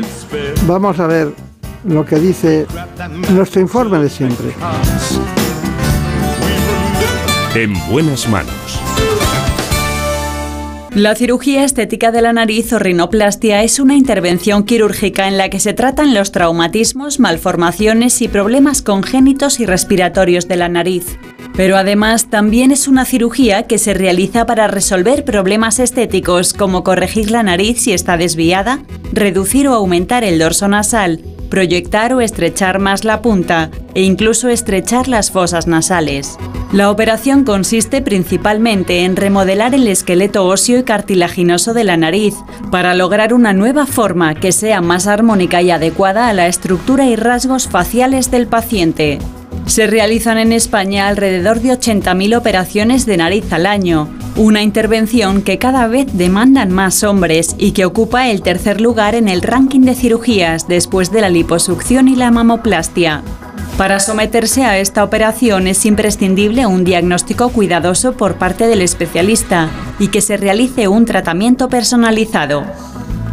Hoy nos acompaña un gran especialista, ya conoce la casa perfectamente, es el doctor Galindo. También está con nosotros Brenda Hermida y Marina Montiel. ¿no? ¿Estáis dispuestas a aprender de la rinoplastia? Como Bueno, ya, siempre. tú ya sabes cosas de eso, ¿no? Que pasé por allí a ver cómo lo hacía. Está bien. Bueno, pues nada, eh, doctor Galindo, eh, ustedes tienen un libro, ¿no?, sobre rinoplastia. Hicimos un libro hace unos añitos de rinoplastia básica para enseñar las cosas más fundamentales a la gente que empieza y, y sí, la verdad que tuvo buena acogida. Lo he, lo he intentado buscar y no lo he encontrado. Es de una editorial que se llama Molca, es venezolana me parece, la editorial. Será por eso que no lo he encontrado. A lo mejor se han acabado, Es de color azul. de color azul. Y con narices en la portada. Encontrado. Estaba Marisa Martínez Salas y yo buscándolo. Te regalaremos uno, alguno nos queda por ahí. Sí, bueno, ya lo encontraremos. Bueno, dígame, ¿cuál es el perfil eh, básico de las personas que acuden a la consulta para hacerse una rinoplastia? Bueno, pues obviamente hay de todo, hay un abanico muy amplio, pero todavía la inmensa mayoría son mujeres, normalmente mujeres jóvenes, entre los 18, 20 hasta los 40 y tantos suele ser la, la edad media de nuestros pacientes. Lógicamente hay por arriba y por abajo también, y cada vez hay más hombres, pero fundamentalmente son mujeres de mediana edad, sí. Ya. Y ¿Y qué vienen? ¿Por temas funcionales o por temas estéticos? Bueno, la puerta de entrada mayoritariamente en mi, en mi práctica es cirugía estética, pero sí que hay muchos pacientes que además no respiran bien, otros que respirando o creyendo que respiran bien les descubrimos problemas funcionales y al final se mezcla todo y la mayoría de las cirugías son ambas cosas, funcionales y, estéticas. Cuando ustedes eh, intervienen ahí sobre la nariz y hacen una rinoplastia, piensan, bueno, esta va a ser difícil o, o esta va a ser una Eso- práctica fácil. ¿Se puede ver ya o no? Yo los que le- porque es la pregunta que hacen prácticamente todos los pacientes. La mía es fácil o difícil y yo siempre les digo lo mismo. Fácil es cuando te da igual cómo quede. Realmente lo, lo- lo difícil de esta cirugía es tener pacientes satisfechos y obviamente luego técnicamente pues hay cosas más fáciles que otras, las que están operadas múltiples veces o que tienen una piel que no es sana o que tienen deformidades internas. Claro, hay cosas mucho más difíciles que otras, pero lo difícil de verdad es dar la satisfacción al paciente y hacer que estén contentos con lo que se ha hecho. Claro. Pero vemos a mujeres, pacientes en teoría, pero están sanas, que tienen un problema estético y bueno, les molesta mucho, ¿no? Les molesta mucho cuando se ven o cuando salen. Estoy hablando del máximo nivel social ¿no? que se ve y de repente todos nos sorprendemos que está perfecta. ¿Cuál es la clave de pasar de, de una situación horrorosa a la perfección? Bueno, primero es hacer un buen diagnóstico en la consulta, que, que te- que tengamos claro cuáles son las cosas que son mejorables y luego indudablemente pues hacer una técnica quirúrgica que en la mayor parte de las situaciones garantice naturalidad y belleza, porque es lo que se percibe como, como bonito y luego que el resultado intentemos que sea rápido, que los pacientes no tarden meses en ver una nariz que es presentable en sociedad, sino que en pocos días estén otra vez activos. Ustedes realizan rinoplastias secundarias y explíquenos qué es secundaria. Sí, yo, mm, por suerte, por desgracia, hago más o menos un 30% de mis pacientes ya están operados previamente, que es a lo que llamamos rinoplastia secundaria. Puede ser una vez o que lleven 7 o 8 cirugías Pero por otro cirujano. Normalmente sí, por otro cirujano. Entonces, esos son los casos que entrarían en la categoría de, de muy difíciles, porque no solo operamos una nariz que tiene deformidades, sino que tiene secuelas previas. Tiene cicatrices, faltan estructuras. Entonces, hay algunas cosas que son arreglables y otras cosas que, por desgracia, las cirugías anteriores han hecho totalmente irresolubles. Pero siempre podemos, al menos, dar una esperanza de mejoría. Igual que con la mama se sacan incluso unas fotografías y dices, ¿cuál quieres? ¿no? ¿Cómo quieres que te quede? Eh, ¿En la nariz ocurre lo mismo? Sí, en mi, caso particular sí. Lo que hacemos es, en vez de sacar fotos de otras personas, que solo suelen traer los pacientes de su casa, que, es el que le gustaría parecerse, lo que hacemos es una simulación sobre su propia nariz, en su propia cara, para ver un poquito de las diferentes cosas que se le pueden hacer a una persona, cuáles creemos que quedarían mejor, tanto el paciente como en este caso yo, para que entre todos decidamos qué es lo, lo bonito en su caso. ¿Utilizan algún, algún elemento para que se quede fijo, que sea externo a la propia anatomía de la mujer o de la persona? Normalmente no, utilizamos injertos en muchas situaciones e intentamos que las narices estén bonitas a las dos semanas y a los 20 años de la cirugía y para eso tenemos que estabilizar nuestro resultado. Normalmente lo solemos hacer a base de lo que se hace en quirófano, que muchas veces implica poner injertos, que son trocitos de cartílago que normalmente son del propio paciente, o bien de su nariz o de otras partes del cuerpo que, necesitemos extraerlo. Claro, claro, claro. Bueno, eh, son muchas cuestiones las que podría plantearle, pero una que seguro que pregunta mujeres y hombres es exactamente el tema de la anestesia. ¿no? Sí, bueno, la, la anestesia no en rinoplastia, sino en cualquier cosa se puede hacer las, las cirugías con nada de anestesia o el término final, que es la anestesia general. Yo normalmente prefiero siempre hacer la cirugía con anestesia general porque siempre va a ser la más segura. Primero porque hay un anestesista titulado allí cuidando del paciente, yo solo me encargo de cuidar de su nariz y luego porque la vía aérea está protegida y en general todo es más cómodo y más seguro para el paciente. ¿Qué es lo, lo más difícil para usted de una rinoplastia? Lo más difícil, como decía antes, es que la gente esté contenta con lo que se ha hecho. Técnicamente hay que saber mucho y hay que hacer una cirugía que normalmente se dice que es la cirugía más difícil de, de- de cuantas se hacen con, con finalidad estética, pero realmente lo importante es tener pacientes contentos y eso es lo que, lo que realmente lleva mucho tiempo aprender a hacer. Bueno, pues vamos a aprender más cosas de usted. Eh, ¿nos puedes contar quién es el doctor Galindo? Sí, el doctor Javier Galindo es especialista en otorrinolaringología, cirugía de cabeza y cuello y en cirugía plástica y reconstructiva facial. Cuenta con su propia clínica en Madrid, especializada en la cirugía de nariz. Miembro de numerosas sociedades científicas y autor de multitud de publicaciones, es también director clínico del MAD Rhinoplasty, un curso bianual internacional de rinoplastia. Si hay algo más personalizado que la nariz, ¿verdad? Pocas cosas. sí. Pocas cosas, ¿no? Bueno, eh, ¿cómo es la consulta de una rinoplastia la primera vez? En mi caso es una consulta larga. Normalmente estamos con los pacientes alrededor de una hora porque hay muchas cosas que explicar y porque luego tenemos que intentar predecir con esa simulación que hacemos un poco cuál va a ser el resultado. Y como hay opciones y muchas cosas que tratar, pues al final se alarga el tiempo, sí. Ya, ya. No, y es muy importante para, para la persona que está delante, ¿no? Sí, al final es un rasgo que se ve mucho. Claro. En otras partes del cuerpo no tanto, pero... Sin duda, sin duda. Bueno, ¿cómo es la consulta? ¿Qué es lo que ha descubierto Brenda Hermida? Pues como están comentando, antes de someterse a una rinoplastia es fundamental tener una consulta con el cirujano. Y a esa consulta hemos acompañado nosotros a María. El doctor Galindo nos explica cómo es el primer encuentro entre el especialista y su paciente, en el que se analiza, además de una exploración anatómica y funcional de la nariz, una reconstrucción en 3D de su rostro. Lo vemos.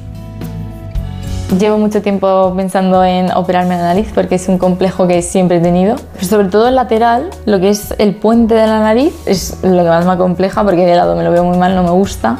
Y la punta me la veo muy grande y, eh, y ya pues ha llegado un momento que digo, ahora o nunca, ¿sabes? Bueno, en la consulta preoperatoria de rinoplastia lo primero que hacemos es intentar conocer un poquito mejor a nuestros pacientes y si hay alguna enfermedad o alguna cosa que pueda condicionarnos la cirugía. Después, lógicamente, tenemos que saber realmente para qué han venido, cuál es el objetivo de su cirugía. Una vez que tenemos esa información, vamos a pasar a hacer una exploración física de la nariz propiamente dicha. Exploramos toda la cavidad interna y luego la parte externa visible de la nariz.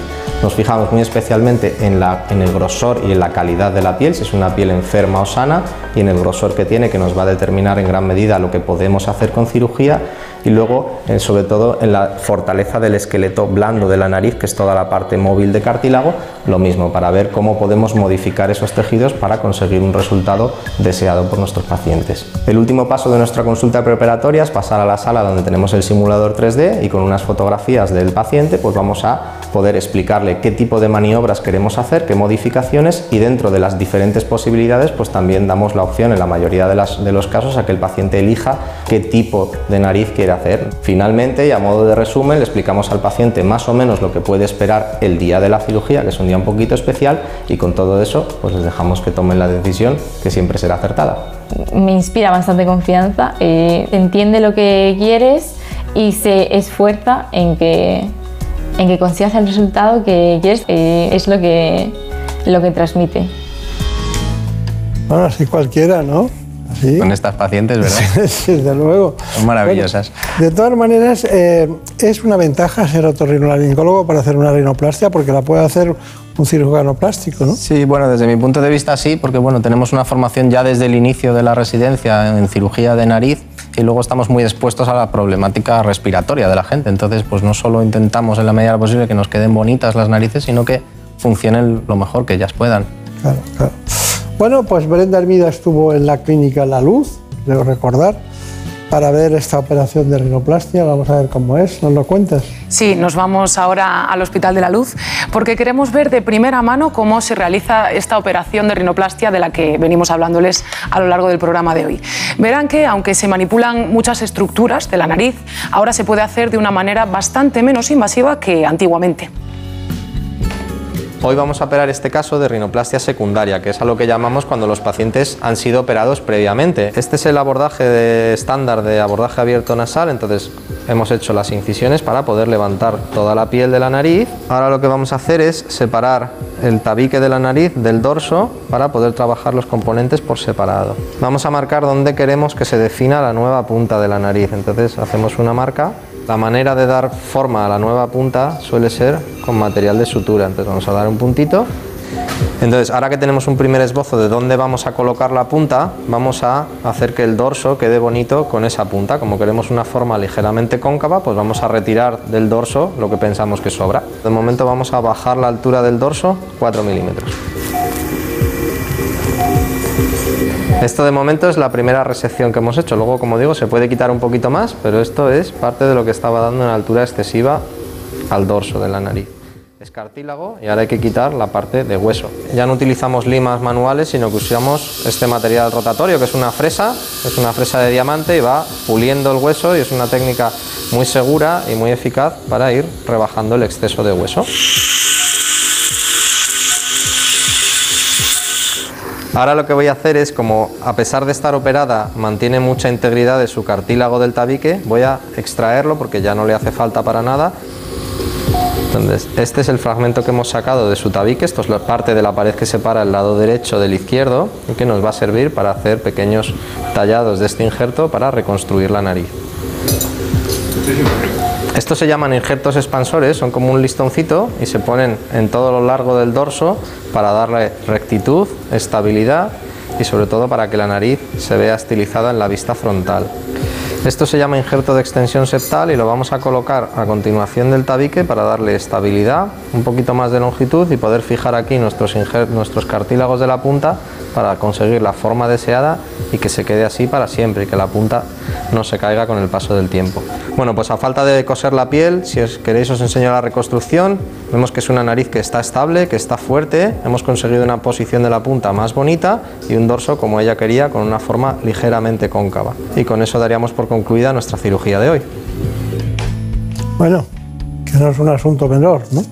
De todas maneras, hay una cuestión que es que para nosotros es importante saber qué tiempo es cuando ya se pueden ir a casa y todo ha ido bien o cuando se van a casa, qué tiempo están en Bueno, la normalmente clínica? siempre planificamos que los pacientes pasen la primera noche en quirófano, pero muchos de los pacientes que viven en Madrid y tienen un apoyo familiar, alguien en casa, se pueden ir perfectamente en el día porque realmente no, no necesitan un cuidado especial, la cirugía es indolora, como habéis visto cuando se termina no están especialmente hinchados ni nada y el posoperatorio es bastante cómodo. Claro, claro. Lo que es cómodo es estar en la posición de ustedes, porque hay una mosca, pero está conmigo todo el tiempo. Eso sí que es cómodo. Bueno, dígame un- un- una cuestión. ¿A- ¿Usted le dice a alguien, no te voy a operar, o alguien le rechaza la operación? Sí, bueno, siempre la consulta, aparte de ser larga para todo lo que hemos dicho, también es una entrevista psicológica con los pacientes. Entonces hay veces que sientes que el paciente probablemente no esté preparado o tenga una deformidad que sea de muy difícil resolución, porque sea muy pequeñita o porque sea demasiado inmensa como para ser arreglada. Entonces, bueno, también hay por mi experiencia tengo muchos pacientes que es al último lugar al que pueden acudir, entonces quizás rechazo menos que otros porque no tienen muchos más sitios donde, donde ir a que se les ayude, pero sí, de vez en cuando tenemos que parar y decir que ya está. ¿Y qué complicaciones son las más frecuentes? Realmente hay muy pocas complicaciones. Durante la cirugía, pues ya veis como en el vídeo, no suele ocurrir nada, ni sangrados, ni, ni ninguna cosa así rara, infecciones son muy raras. Realmente el problema principal de estas cirugías es que algo no quede estéticamente como habíamos planificado. Entonces, normalmente cuando pasa eso suelen ser en mis manos cosas menores que tienen una solución relativamente sencilla y bueno, siempre se puede volver a operar a algún paciente de vez en cuando porque algo no haya quedado del todo bien. Pero realmente de salud y cosas así es muy, muy raro que pase nada. Claro, claro, claro. Bueno, eh, de todas maneras, a pesar de todo, eh, lo más importante en televisión es el testimonio, lo que ha vivido cada uno, ¿no? Porque de hecho, esta intervención, si yo se la hubiera enseñado a alguien que tuviera que operar, muchos se echarían para atrás, porque el verla, y sobre todo esta hora del desayuno, dice, ¿qué me están haciendo, no? Puede que haya rechazo, pero eh, me gustaría conocer el testimonio. ¿Qué sabemos de eso? Pues de la rinoplastia a la que se sometió Rocío Alaminos han pasado algo más de dos meses y esta paciente del doctor Javier Galindo no puede estar más satisfecha con el proceso y con el resultado. Les invitamos a conocerla. Yo me operé la nariz hace dos meses. Es verdad que yo no tenía una nariz fea, no, no tenía ningún defecto, nunca me había obsesionado con ella, pero hace unos 5 o 6 años, debido a las redes sociales, publiqué una foto en Instagram y pues recibí comentarios en torno a muy guapa, pero deberías operarte la nariz, has pensado operarte la nariz y desde ahí me obsesioné. Al día de la operación me operó muy prontito, me operó a las 9 de la mañana y fue tan bien que ni siquiera llegué a dormir en el hospital, a las 6 de la tarde estaba en mi casa. Hice vida mm, prácticamente normal desde, desde el primer día, no tenía molestias, el, el posoperatorio es completamente indoloro Sí es verdad que estuve un, un par de días que me salieron unos pequeños hematomas alrededor de los ojos, pero muy leves y desaparecieron enseguida. Y sí pasé una semanita como con una sensación de congestión en la nariz, como, como un catarro, donde prácticamente solo podía respirar por la boca. Ahora, dos meses después, la verdad que estoy encantada. El resultado era exactamente lo que, lo que yo buscaba y recomendaría a cualquier persona, incluso como fue en mi caso, que fue un cambio mínimo, un cambio muy sutil, que si, que si quieren operarse, que, que lo hagan, porque realmente merece la pena. Sobre todo después de, merece la pena después de ver el resultado, ¿no? Porque es... Tenías alguna pregunta, ¿no? Sí, sí nos han preguntado eh, cómo ha cambiado este tipo de intervención a lo largo del tiempo, sobre todo en términos de que sea una cirugía más o menos invasiva para el paciente. Sí, bueno, sobre todo lo que ha cambiado es el posoperatorio de los pacientes. Si veis, bueno, lo ha explicado ya mejor de lo que lo podría hacer yo, que normalmente es un posoperatorio cómodo, que no duele, que eso simplemente ya con eso muchos pacientes pues se, aventuran. Tampoco ponemos tapones dentro de la nariz, entonces aunque a lo mejor no se respire perfectamente, pero la sensación de catarro es leve es pasajera. Y luego normalmente lo que solemos decir es que en aproximadamente dos semanas la gente suele estar socialmente presentable para cualquier cosa. Entonces, son periodos de tiempo muy cortitos, entonces pues eso anima un poco más a la gente a, operarse y viendo que los resultados tienden a ser buenos. Ay, Dios mío, lo de los resultados tienden a ser buenos. Yo, la verdad es que cuando les oigo hablar a ustedes de lo que hacen cada día y los resultados son siempre buenos y todo está bien y tal, pero luego hay complicaciones y hay cosas, ¿no? Porque estamos hablando de una estructura ósea y cartilaginosa. Sí, Eh, y el hueso sobre no todo hacer- porque el resultado quien lo va a juzgar es el propio paciente. Entonces nosotros tenemos que hacer una obra que un poco es artística en una persona que no sabe exactamente cómo va a quedar y que es ella misma la que va a juzgar el resultado y eso no es como en otras cosas de la medicina, que es muy subjetivo. Bueno, es verdad, es verdad, es cierto. Bueno, doctor Galindo, eh, hemos llegado al final del espacio, eh, pero me tendría que contar cuáles son sus conclusiones sobre el rinoplastia, aunque hayamos hablado de todo. Bueno, pues yo le diría a la gente que nos está escuchando que mucha tiene un deseo grande desde hace muchos años en hacer este tipo de, de intervención, pues que vea que hay profesionales en este país muy cualificados, que les vamos a escuchar, les vamos a, a- a aconsejar sobre qué es lo mejor en su caso, que luego vamos a hacer cirugías delicadas, como hemos visto, con posoperatorios cómodos y que lo normal es que tengan ese resultado que probablemente lleven años buscando. Así que que se animen. Bueno, pues que se animen, pero dígame una cosa, ¿cómo puede ser que alguien tenga una nariz como esas opera y alguien tenga una nariz preciosa? ¿Hay algún factor que influya? Supongo que como todo lo demás, la genética, los... Pero bueno, muchas son hechas, claro. Lo que pasa es que pasan desapercibidas porque son naturales. Sí, sí. Muy bien, bueno, pues ha sido un placer, recuerdos a la familia, que le vaya todo muy bien, parte. mucha suerte y Un hasta placer. pronto. Hasta pronto. Gracias. En buenas manos. Un día descubres que tienes humedades en techos, paredes, están por todas partes. ¿Qué puedes hacer? Llama a Murprotec. Llama al 930 1130 o entra en murprotec.es. Si con las humedades te las tienes que ver, ¿qué puedes hacer? Llama a Murprotec. 930 1130. Murprotec. Cuidando tu hogar, cuidamos de ti. Los sábados y domingos toda la información en Noticias Fin de Semana. Según los datos que están ofreciendo las autonomías que confirman hoy que este seguimos en Estados Unidos para contarles que se ha aprobado ya la aplicación. Porque la actualidad no se detiene. La Guardia Civil ha echado el guante a la mujer que presuntamente provocó el incendio del Aún así hay noticias que nos satisface dar. La de que hay una provincia. Esto es lo que está pasando ahí fuera. Noticias Fin de Semana con Juan Diego Guerrero. Sábados y domingos a las 7 de la mañana y a las 2 de la tarde. Y siempre que quieras en la app y en la web de Onda Cero. Te mereces esta radio. Onda Cero, tu radio. Comienza el fin de semana con buen humor y buena compañía. Por favor, no llegue tarde a disfrutar de lo que tenga que disfrutar, pero no me llegue tarde porque hay que aprovechar la vida. Alaska, estábamos ahora mismo en una reunión de... De Yayos. Viviana Fernández, buenos días, ¿cómo estás? ¿Cómo estás? ¿Es una pregunta ¿Cómo estás o es admiración? siempre? Boris Izaguirre, buenos días, ¿cómo estás? Bueno, feliz porque menos mal acá por fin Menos ya mal aquí. cara a cara nos estamos... Por fin no es lunes, con Jaime Cantizano. Los fines de semana desde las 8 de la mañana y cuando quieras en la web y en la app de Onda Cero. Te mereces esta radio. Onda Cero, tu radio. ¿Los delfines se automedican? En la tertulia Zona Cero de la Rosa de los Vientos se trató este tema. Según recientes investigaciones, diferentes especies de animales tienen la capacidad de automedicarse. Químicos y biólogos descubrieron que los delfines de nariz de botella se frotaban con fines medicinales contra unas especies concretas de coral que tenían propiedades antibacterianas. Si no escuchaste el programa o quieres volver a escuchar cualquier programa o sección a la carta, entra en la web y en la app de Onda Cero. No te pierdas nada. Onda Cero, tu radio.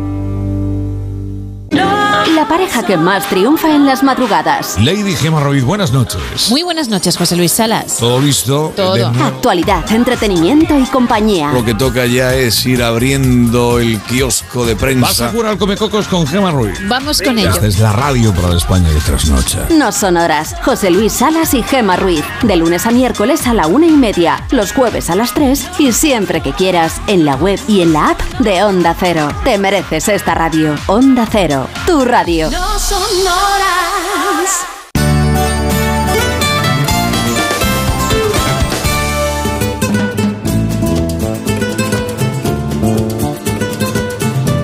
Ha llegado el momento de conocer lo que publican nuestros compañeros de La Razón en ese suplemento de A tu Salud.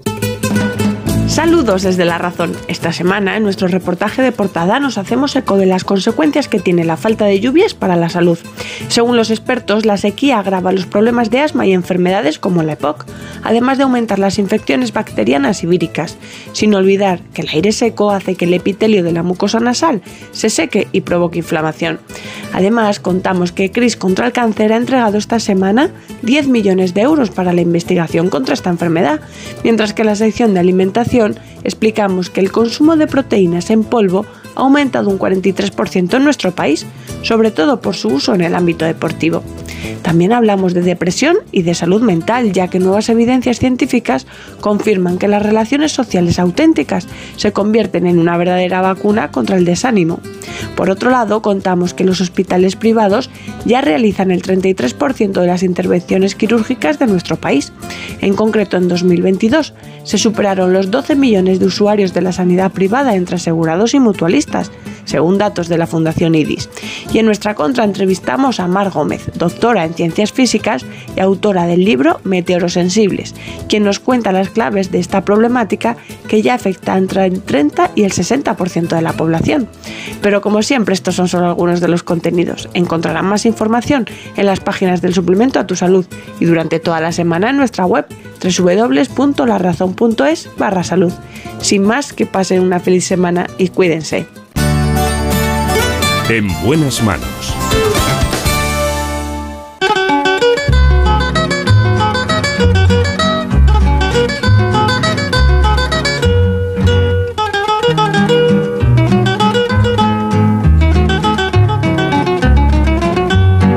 Una veredita alegre, con luz de luna o de sol, pendida como una cinta, con sus lados de arrebol, arrebol de los geranios y sonrisas con rubor, arrebol de Hay los- que recuperar como sea nuestro suelo pélvico. perfumada de magnolia, rociada de mañanita. La Las mujeres tienen muchos problemas en ese sentido y lo conoce la ginecóloga y sexóloga del Hospital Universitario Quirón Salud de Madrid. Se trata de la doctora Gema García Galvez. Fina caballero, caballero de fina estampa, un lucero que sonriera bajo un sombrero, no sonriera más hermoso ni más luciera. Caballero, en tu andar, andar, reluce la cera al andar, andar. Vamos a conocer el informe sobre este asunto tan interesante en la vida femenina. En buenas manos. El programa de salud de Onda Cero. Para muchas mujeres el suelo pélvico es un gran desconocido y sin embargo es muy importante para su calidad de vida. Se trata de un conjunto de músculos y ligamentos que cierran el suelo del abdomen manteniendo la vejiga y la uretra, el útero y la vagina y el recto en la posición adecuada. Si esta musculatura está debilitada, se pueden producir disfunciones sexuales, prolapsos, dolor o incontinencia urinaria, trastornos que afectan al bienestar físico y psíquico y que impiden a la mujer disfrutar plenamente de la vida cotidiana. Algunas de las causas que pueden debilitar los músculos de esta zona son el envejecimiento, la obesidad, cirugías previas, enfermedades crónicas, el estreñimiento, la práctica de algunos deportes y trabajos que supongan impacto y esfuerzo físico, y sin duda el embarazo y el parto. Para evitar futuros problemas es fundamental conocer el estado de nuestro suelo pélvico, cuidarlo y fortalecerlo. En esta mañana en la que ha vuelto aquí al espacio la doctora Gemma García Gálvez, pero viene dispuesta a contarles una novedad en su carrera profesional y es eh, cómo dirige el nuevo Centro Olimpia en el aspecto ginecológico en relación con la reproducción y sobre todo con la sexualidad. Bueno, son muchas cuestiones que se imbrincan en esta profesional que está muy entusiasmada, como muchos profesionales, en este centro Olimpia que está en Madrid, en la zona norte, muy cerca de La Paz, en lo que son las las grandes torres que se ven desde cualquier lado. Bueno, eh, tenemos que hablar hoy del suelo pélvico. Hay una cuestión y es que pélvico, la gente, la pelvis sabe lo que es, ¿no? En general, en general. Pero el suelo, el suelo está muy abajo, ¿no? O sea, ¿qué es el suelo pélvico? Bueno, en primer lugar, muchas gracias por contar conmigo de nuevo. Y sí, yo soy una soldada, me digo, de, defensora de la divulgación de la salud de la mujer y de, los aspectos relacionados con el suelo pélvico. Y me he traído esta maqueta para hacerlo más didáctico y para entenderlo mejor.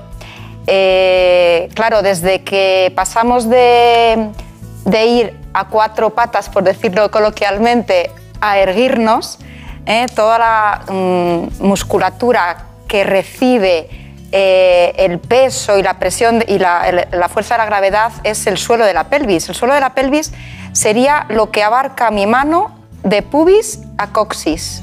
¿eh? Si yo pongo entre mis dos piernas el cuenco de mi mano, todo eso es el suelo de mi pelvis. Ahí están los genitales, el área anal y debajo de genitales y área anal hay una musculatura, una especie de hamaca que cierra y que donde reposan todos los órganos pélvicos, aparato reproductor, intestinos y vejiga. De ahí la importancia que tiene el que esté bien tonificado. Está bien. Eh, estaba viendo su mano y me, imaginaba como lo que es un, bikini tradicional, que sería el que cubre esa zona por delante, ¿no? Bueno, pero dígame una cosa, ¿cuáles, son las patologías más frecuentes en general del suelo pélvico. Por ejemplo, usted tuviera que poner un catálogo en la puerta de su consulta, ¿qué pondría? Buena pregunta. Yo las agrupo en tres. Las relativas a la continencia, una de cada tres mujeres a lo largo de la vida va a desarrollar algún síntoma relacionado con los escapes de orina. Las relativas al prolapso de los órganos pélvicos, como os decía, aquí están reposando útero, vejiga y recto ano. Si este suelo no está firme o se daña en el proceso del parto, podrían herniarse, eso es el prolapso, estos órganos y asomar a través del orificio de la vagina. Y otro grupo de patologías que para mí son también muy importantes y muy olvidadas, las relativas al dolor. El dolor pélvico, el dolor coital, eh, todo esto también tiene que ver mucho con el daño de esta musculatura o al revés, la contractura de esta musculatura. Claro. Antes de contar su, biografía que nos trae eh, eh, Marina Montiel, quería preguntarle una cosa. A mí, como ginecólogo, cada vez que teníamos que por una cuestión de espacio, por hacer más factible el, parto por vía vaginal, hacer una epifisiotomía, me, parecía, me parecía desgarrador, como antinatural, en todos los sentidos. ¿no? ¿Qué opina de la episiotomía? Ya desde hace tiempo se promueve lo que llamamos el uso restrictivo, solo en situaciones muy concretas, donde hay un riesgo por el bienestar del bebé o hay que usar un instrumento pero salvo en situaciones muy concretas intentamos preparar ese periné, por eso la importancia de la preparación del suelo pélvico antes del parto, durante el embarazo incluso, para eh, que ese periné sea más elástico y más fácil la salida del bebé. normalmente era pues eh, eh, la episiotomía, pero también no, no, no tanto un, un, forceps, sino como una ventosa, ¿no? Y, y realmente no estaban preparadas las, las mujeres en ese momento. Eso es. Y, a- y ahora cuando se hace, en el caso de que se haga, ustedes tienen elementos y, y sobre todo qué tratamiento ponen. Una vez hecha la episiotomía, importantísimo, todo posparto, este es el gran olvidado, el puerperio. Eh, yo soy una firme defensora de que toda mujer, independientemente de que el parto haya sido, sido, mm, lo más fácil mm, o un buen parto, como diríamos, eh, debería hacer una evaluación del suelo pélvico y si hay una cicatriz, sea desgarro o episiotomía, tratarla, igual que tratamos las cicatrices de otras áreas del cuerpo con los fisios específicos Claro. de suelo pélvico. Está muy bien. Bueno, Marina Montiel, cuéntanos quién es la doctora Gema García Galvez. Pues la doctora Gema García Gálvez es ginecóloga, es jefa asociada de esta especialidad en el Hospital Quirón Salud Madrid y ostenta el mismo cargo en el nuevo Centro Olimpia de este grupo hospitalario. Experta en suelo pélvico y sexóloga, realizó la especialidad de ginecología y obstetricia en la Fundación Jiménez Díaz. Se doctoró e hizo un máster en sexología médica por la Universidad Europea del Atlántico, pero además de aprender, tiene una amplia experiencia docente. Buenos días. Muchas gracias, qué ilusión, cuántas cosas buenas. Parece mentira, pero van pasando una detrás de Sí, otra. tengo ya unos años y claro, ya ostento muchos cargos. Bueno, pero doctora, eh, las mujeres no tienen edad, así que no presume de eso porque los que tenemos edad son los hombres, las mujeres no, nunca. Pero bueno, en cualquier caso, eh, hay muchas cuestiones eh, en este tema que enseguida vamos a ver en el informe que hacemos tradicionalmente en este espacio, pero una es la incontinencia urinaria. ¿A usted le llega la incontinencia urinaria en la mujer? Mira, la incontinencia urinaria es la patología uroginecológica más frecuente. Una, como he dicho antes, de cada tres. Causa eh, absentismo laboral, eh, aislamiento social. Muchísimas mujeres dejan de relacionarse, de hacer actividades. Eh, incluso me atrevería deterioro de la autoestima y alteraciones del ánimo, ansiedad, depresión. Detrás de la incontinencia, que no es un cáncer, no me voy a morir de ello, pero altera seriamente la calidad de vida. Debemos de preguntar a toda mujer en nuestras anamnesis sobre este tema, porque es muy, muy prevalente y, muy, y deteriora muchísimo eh, la autoestima y la calidad de vida. Cuando, cuando yo hacía la especialidad, como usted hace mucho menos que, que la ha hecho, pues ten- entonces teníamos muchos prolapsos por mujeres multíparas. ¿Se ven tantos prolapsos ahora? Pues es verdad que la mujer está más concienciada en cuidarse, pero aún así a mí me viene, yo estoy en la capital, pero me viene mucha gente de provincias y sigo viendo situaciones que no deberíamos de ver, muy dramáticas.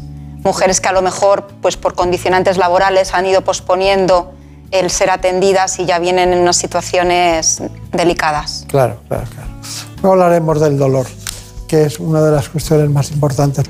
Bueno, hay una inquietud en, el equipo estos días con el suelo pélvico. Eh, Brenda, ¿qué querías preguntar? Pues tenemos una consulta que nos comentaba que había acudido al médico porque tenía dolores lumbares y había acudido pensando que se podía tratar de, de un caso de, bueno, pues de un tema de columna vertebral. Y sin embargo se encontró con que precisamente se trataba de daño en el suelo pélvico. No sé si usted nos podría un poco explicar esta correlación. Totalmente tiene sentido, porque lo que llamamos la cintura lumbopélvico-abdominal está toda interconectada y hay veces que dolencias que se refieren en la espalda tienen que ver con un suelo pélvico mal tonificado. Entonces, toda mujer que no encuentra respuesta a determinados dolores pélvicos crónicos debería ser evaluada por especialistas de suelo pélvico o por fisios, de los que soy totalmente fan porque hacen maravillas en cuanto a tratamiento de esta zona. Claro, claro. Bueno, Marina Montiel, ¿qué pasa con el embarazo? Pues como ya les hemos adelantado, el embarazo y el parto son dos etapas en las que el suelo pélvico sufre mucho, porque además del peso del bebé, ciertas hormonas propias de la gestación, como la relaxina, provocan lasitud en ligamentos y músculos. Les contamos ahora esta relación entre embarazo y suelo pélvico.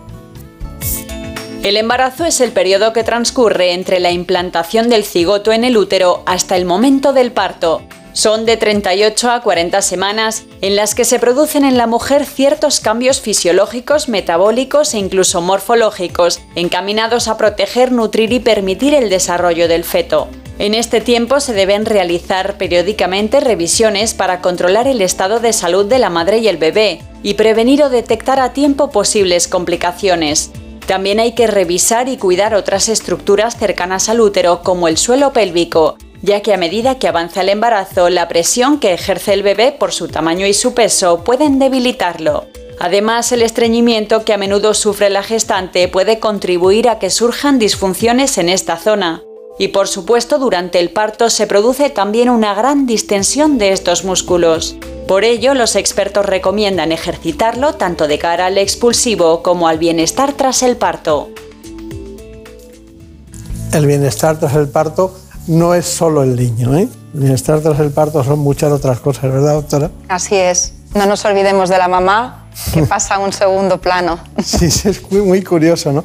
Decepción, debe decepcionar eso, ¿no? Porque todo el mundo llega y pone el foco en el niño y, y hay unos dolores por ahí impresionantes. Bueno, dígame, suelo pélvico y sexualidad. Básicamente, orgasmo, suelo pélvico y sexualidad en general.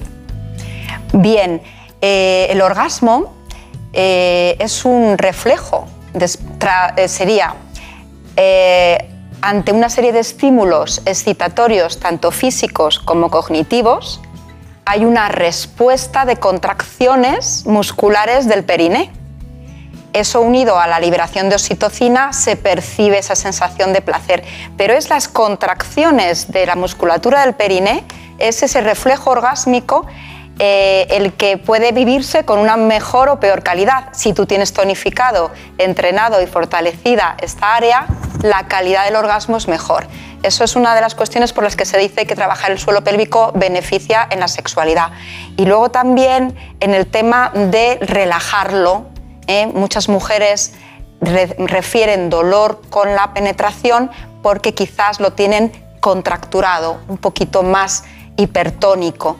Si no trabajas también la relajación, es tan negativo el tenerlo demasiado débil como demasiado contracturado. Serían los vaginismos que hablamos. Eh, una patología también que padecen muchas mujeres y que deteriora mucho sus relaciones. Claro, como que no quieren tenerlas como consecuencia del vaginismo. Bueno, y, una, y una cuestión. ¿Una mujer eh, tiene mejores condiciones de sexualidad antes o después de haber pasado un tiempo del parto? A ver, todo ¿Qué sabemos depende- de eso? Ajá. Eh, las relaciones deberían retomarse después de un parto no más de seis meses. Eh, y la calidad de estas relaciones depende de todas las circunstancias que hayan acontecido en torno al embarazo y al parto, pero también tenemos que ser flexibles y adaptarnos a la nueva situación. No tendrían por qué ser, no, no tienen por qué ser ni mejores ni peores, sino en, según sea parto cesárea, parto vía vaginal, parto con cicatriz, vamos a ver cómo eh, encuentro la manera de relacionarme lo más satisfactoriamente posible. Porque al principio se recuerda, pero luego se olvida. No es lo mismo, cada etapa es distinta, ¿verdad? Claro, sí, sí, sí, seguro. Bueno, lo siento, pero es que Brenda Armida insiste en que tiene preguntas. Pues sí, también nos han preguntado nuestros espectadores por cuál sería la relación entre los estrógenos y el suelo pélvico. No sé si nos puede ampliar también un poco más sobre esto. Sí, justo cuando acontece la transición a la menopausia y nuestros ovarios dejan de producir las hormonas que definen mucho todas las características de la mujer a nivel genital y a nivel no genital, eh, existe una eh, tendencia también a la pérdida de masa muscular, a la flacidez de los tejidos. Sí que es verdad la sequedad de piel y mucosas, muy importante, lo que llamamos el síndrome genitourinario de la menopausia.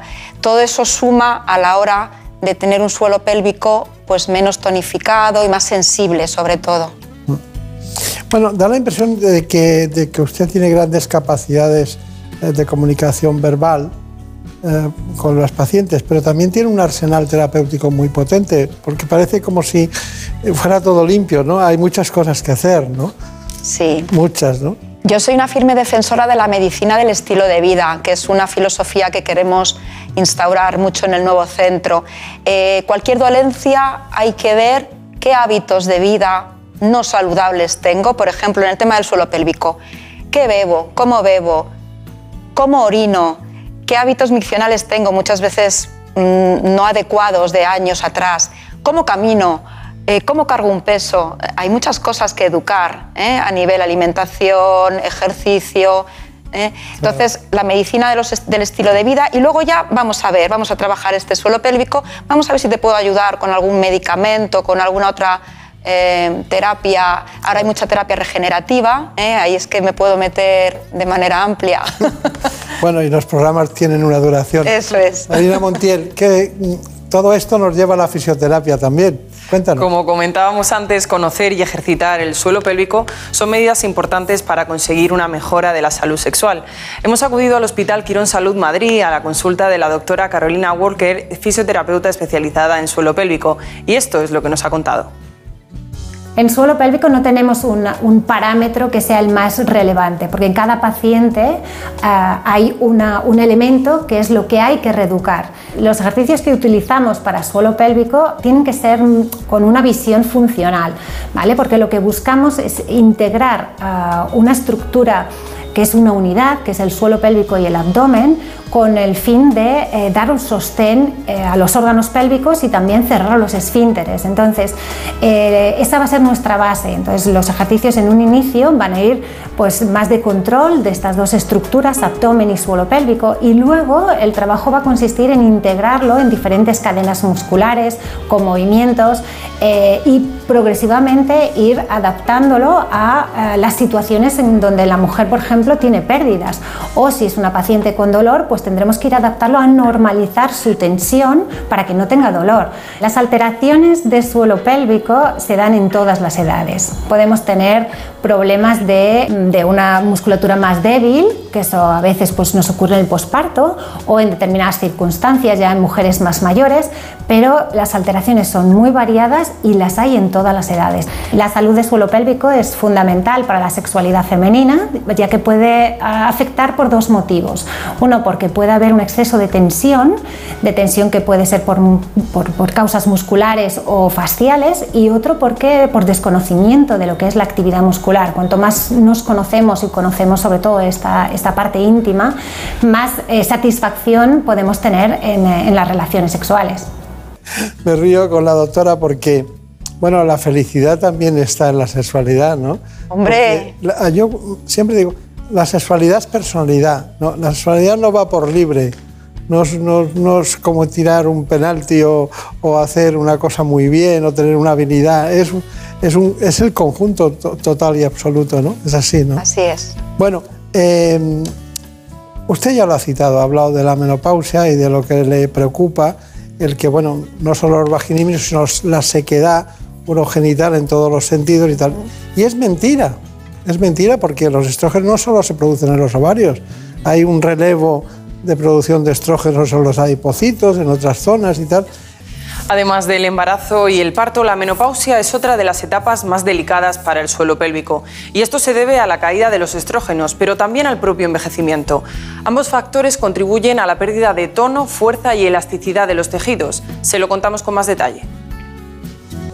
Cerca de la mitad de las mujeres que viven en España se encuentran en la menopausia, una etapa de grandes cambios en la que son frecuentes molestias como los sofocos o los trastornos del sueño y del ánimo. Además, se producen otros síntomas relacionados con el suelo pélvico que se deben tanto al envejecimiento como al fin de la producción de la principal hormona femenina, los estrógenos. Estas alteraciones pueden afectar seriamente a la calidad de vida, incontinencia urinaria y fecal, disfunciones sexuales, prolapso genital, pero a la edad que deteriora progresivamente los tejidos, se le suma que casi todas las mujeres han pasado por uno o varios embarazos y partos, lo que contribuye a la falta de tono de esta musculatura. Por ello, alrededor de los 50 años, la mujer debe poner especial atención en el cuidado de su suelo pélvico, es recomendable mantener una vida sexual activa, realizar actividad física con ejercicios específicos para esta zona y en algunos casos, si lo indica el especialista, combinarlos con otras terapias como la hormonal o el tratamiento láser. Bueno, eh, hay muchas, muchas cuestiones que se utilizan en, el aspecto vaginal de todo tipo, de tecnologías que ya se están empleando, pero... Mm, yo le, he dejado para ahora, para lo último, el dolor. no, no estoy hablando de vaginismo, de, ese- de esa molestia contractual que hace que, que rechaces por, por dolor, ¿no? sino los otros tipos de dolores, los dolores pélvicos o los dolores de algún otro tipo. ¿Qué me dice de eso? ¿Qué consultas ve más frecuente? Yo diría que es el dolor de mucosa, del área vulvar. Eh, muchas veces hay irritaciones, eh, la propia sequedad que existe en el posparto, en la menopausia. Lo que llamamos, eh, la causa está en la mucosa, una mucosa sensible, una mucosa que necesita ser regenerada. Y ahí tenemos un arsenal terapéutico desde el simple hidratante a tratamientos hormonales o a la medicina que ahora está en auge, la ginecología regenerativa y funcional, donde nos apoyamos en tecnología, como ha dicho en el vídeo, de térmica, el láser, la radiofrecuencia, inyectables, el plasma rico en plaquetas es muy regenerativo, en dermatosis vulvares, dermatitis crónicas, el líquen escleroso. Hay un montón de patologías de lo que es la propia mucosa, piel y mucosa genital, que podemos abordar, mejorar la calidad y con ello la funcionalidad. Está muy bien. Doctora, ¿cuáles son sus conclusiones? Pues importantísimo que toda mujer tome conciencia de que existe un suelo de la pelvis que tiene que cuidar en las, en las distintas etapas de la vida, sobre todo después de la maternidad y cuando se acerca la menopausia. Que si tengo alguna dolencia relacionada con este área, no dude en buscar especialistas y consultar. Si mi ginecólogo habitual no me sabe dar respuesta, informa, infórmense. Eh, hoy por hoy las redes sociales, mm, yo, conmigo pueden contactar. Yo tengo una cuenta de Instagram, Dra García Galvez. Ahí colgamos contenidos divulgativos. No dejen de buscar quién les escuche, quién les dé respuesta y no dejen pasar problemas que deterioran su calidad de vida. Está muy bien. Bueno, la próxima vez que le vea eh, ya no va a estar en la Fundación Jiménez Díaz ni en el Olimpia, en el Centro Olimpia que acaban de inaugurar. Estará en otro lado, no sé dónde, pero bueno. No, no, este centro promete, es un- una medicina, como hemos dicho, diferente, donde se le da mucho de- mm, valor al deporte y al estilo de vida y yo creo que ahí voy a estar por tiempo dando, cuidando de todas las mujeres que quieran venir a vernos. Está muy bien. Bueno, ha sido un placer. Muchísimas gracias. Gracias a ti. Pues a ustedes ya lo saben. Seguiremos aquí hablando de salud con la última vanguardia en cualquier aspecto de la medicina. En buenas manos. El programa de salud de Onda Cero. Por un beso tuyo, contigo me voy. No me lo pregunto, contigo me voy. Que se me fue del alma, contigo me En la dirección técnica estuvo Jorge Zamorano. me voy. En la producción de este espacio, Marta López Llorente.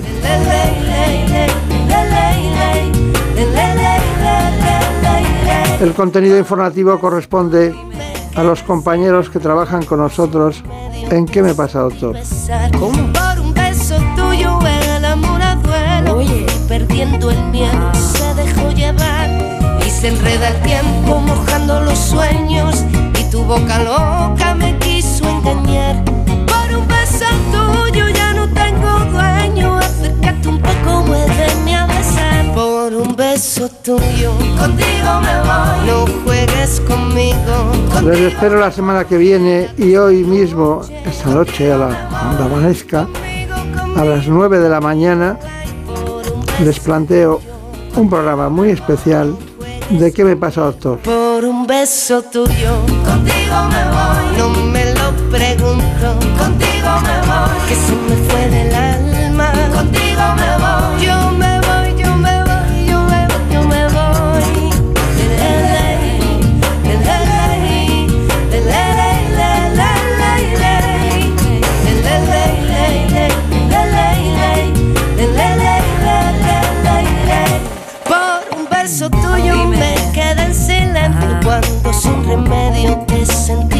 sentí besar. Por un beso tuyo el amor a duelo y perdiendo el miedo se dejó llevar y se enreda el tiempo mojando los sueños y tu boca loca me quiso engañar. Por un beso tuyo ya no tengo dueño, acércate un poco, muéveme a besar. Por un beso tuyo, contigo me voy. No juegues conmigo, contigo me voy. Queda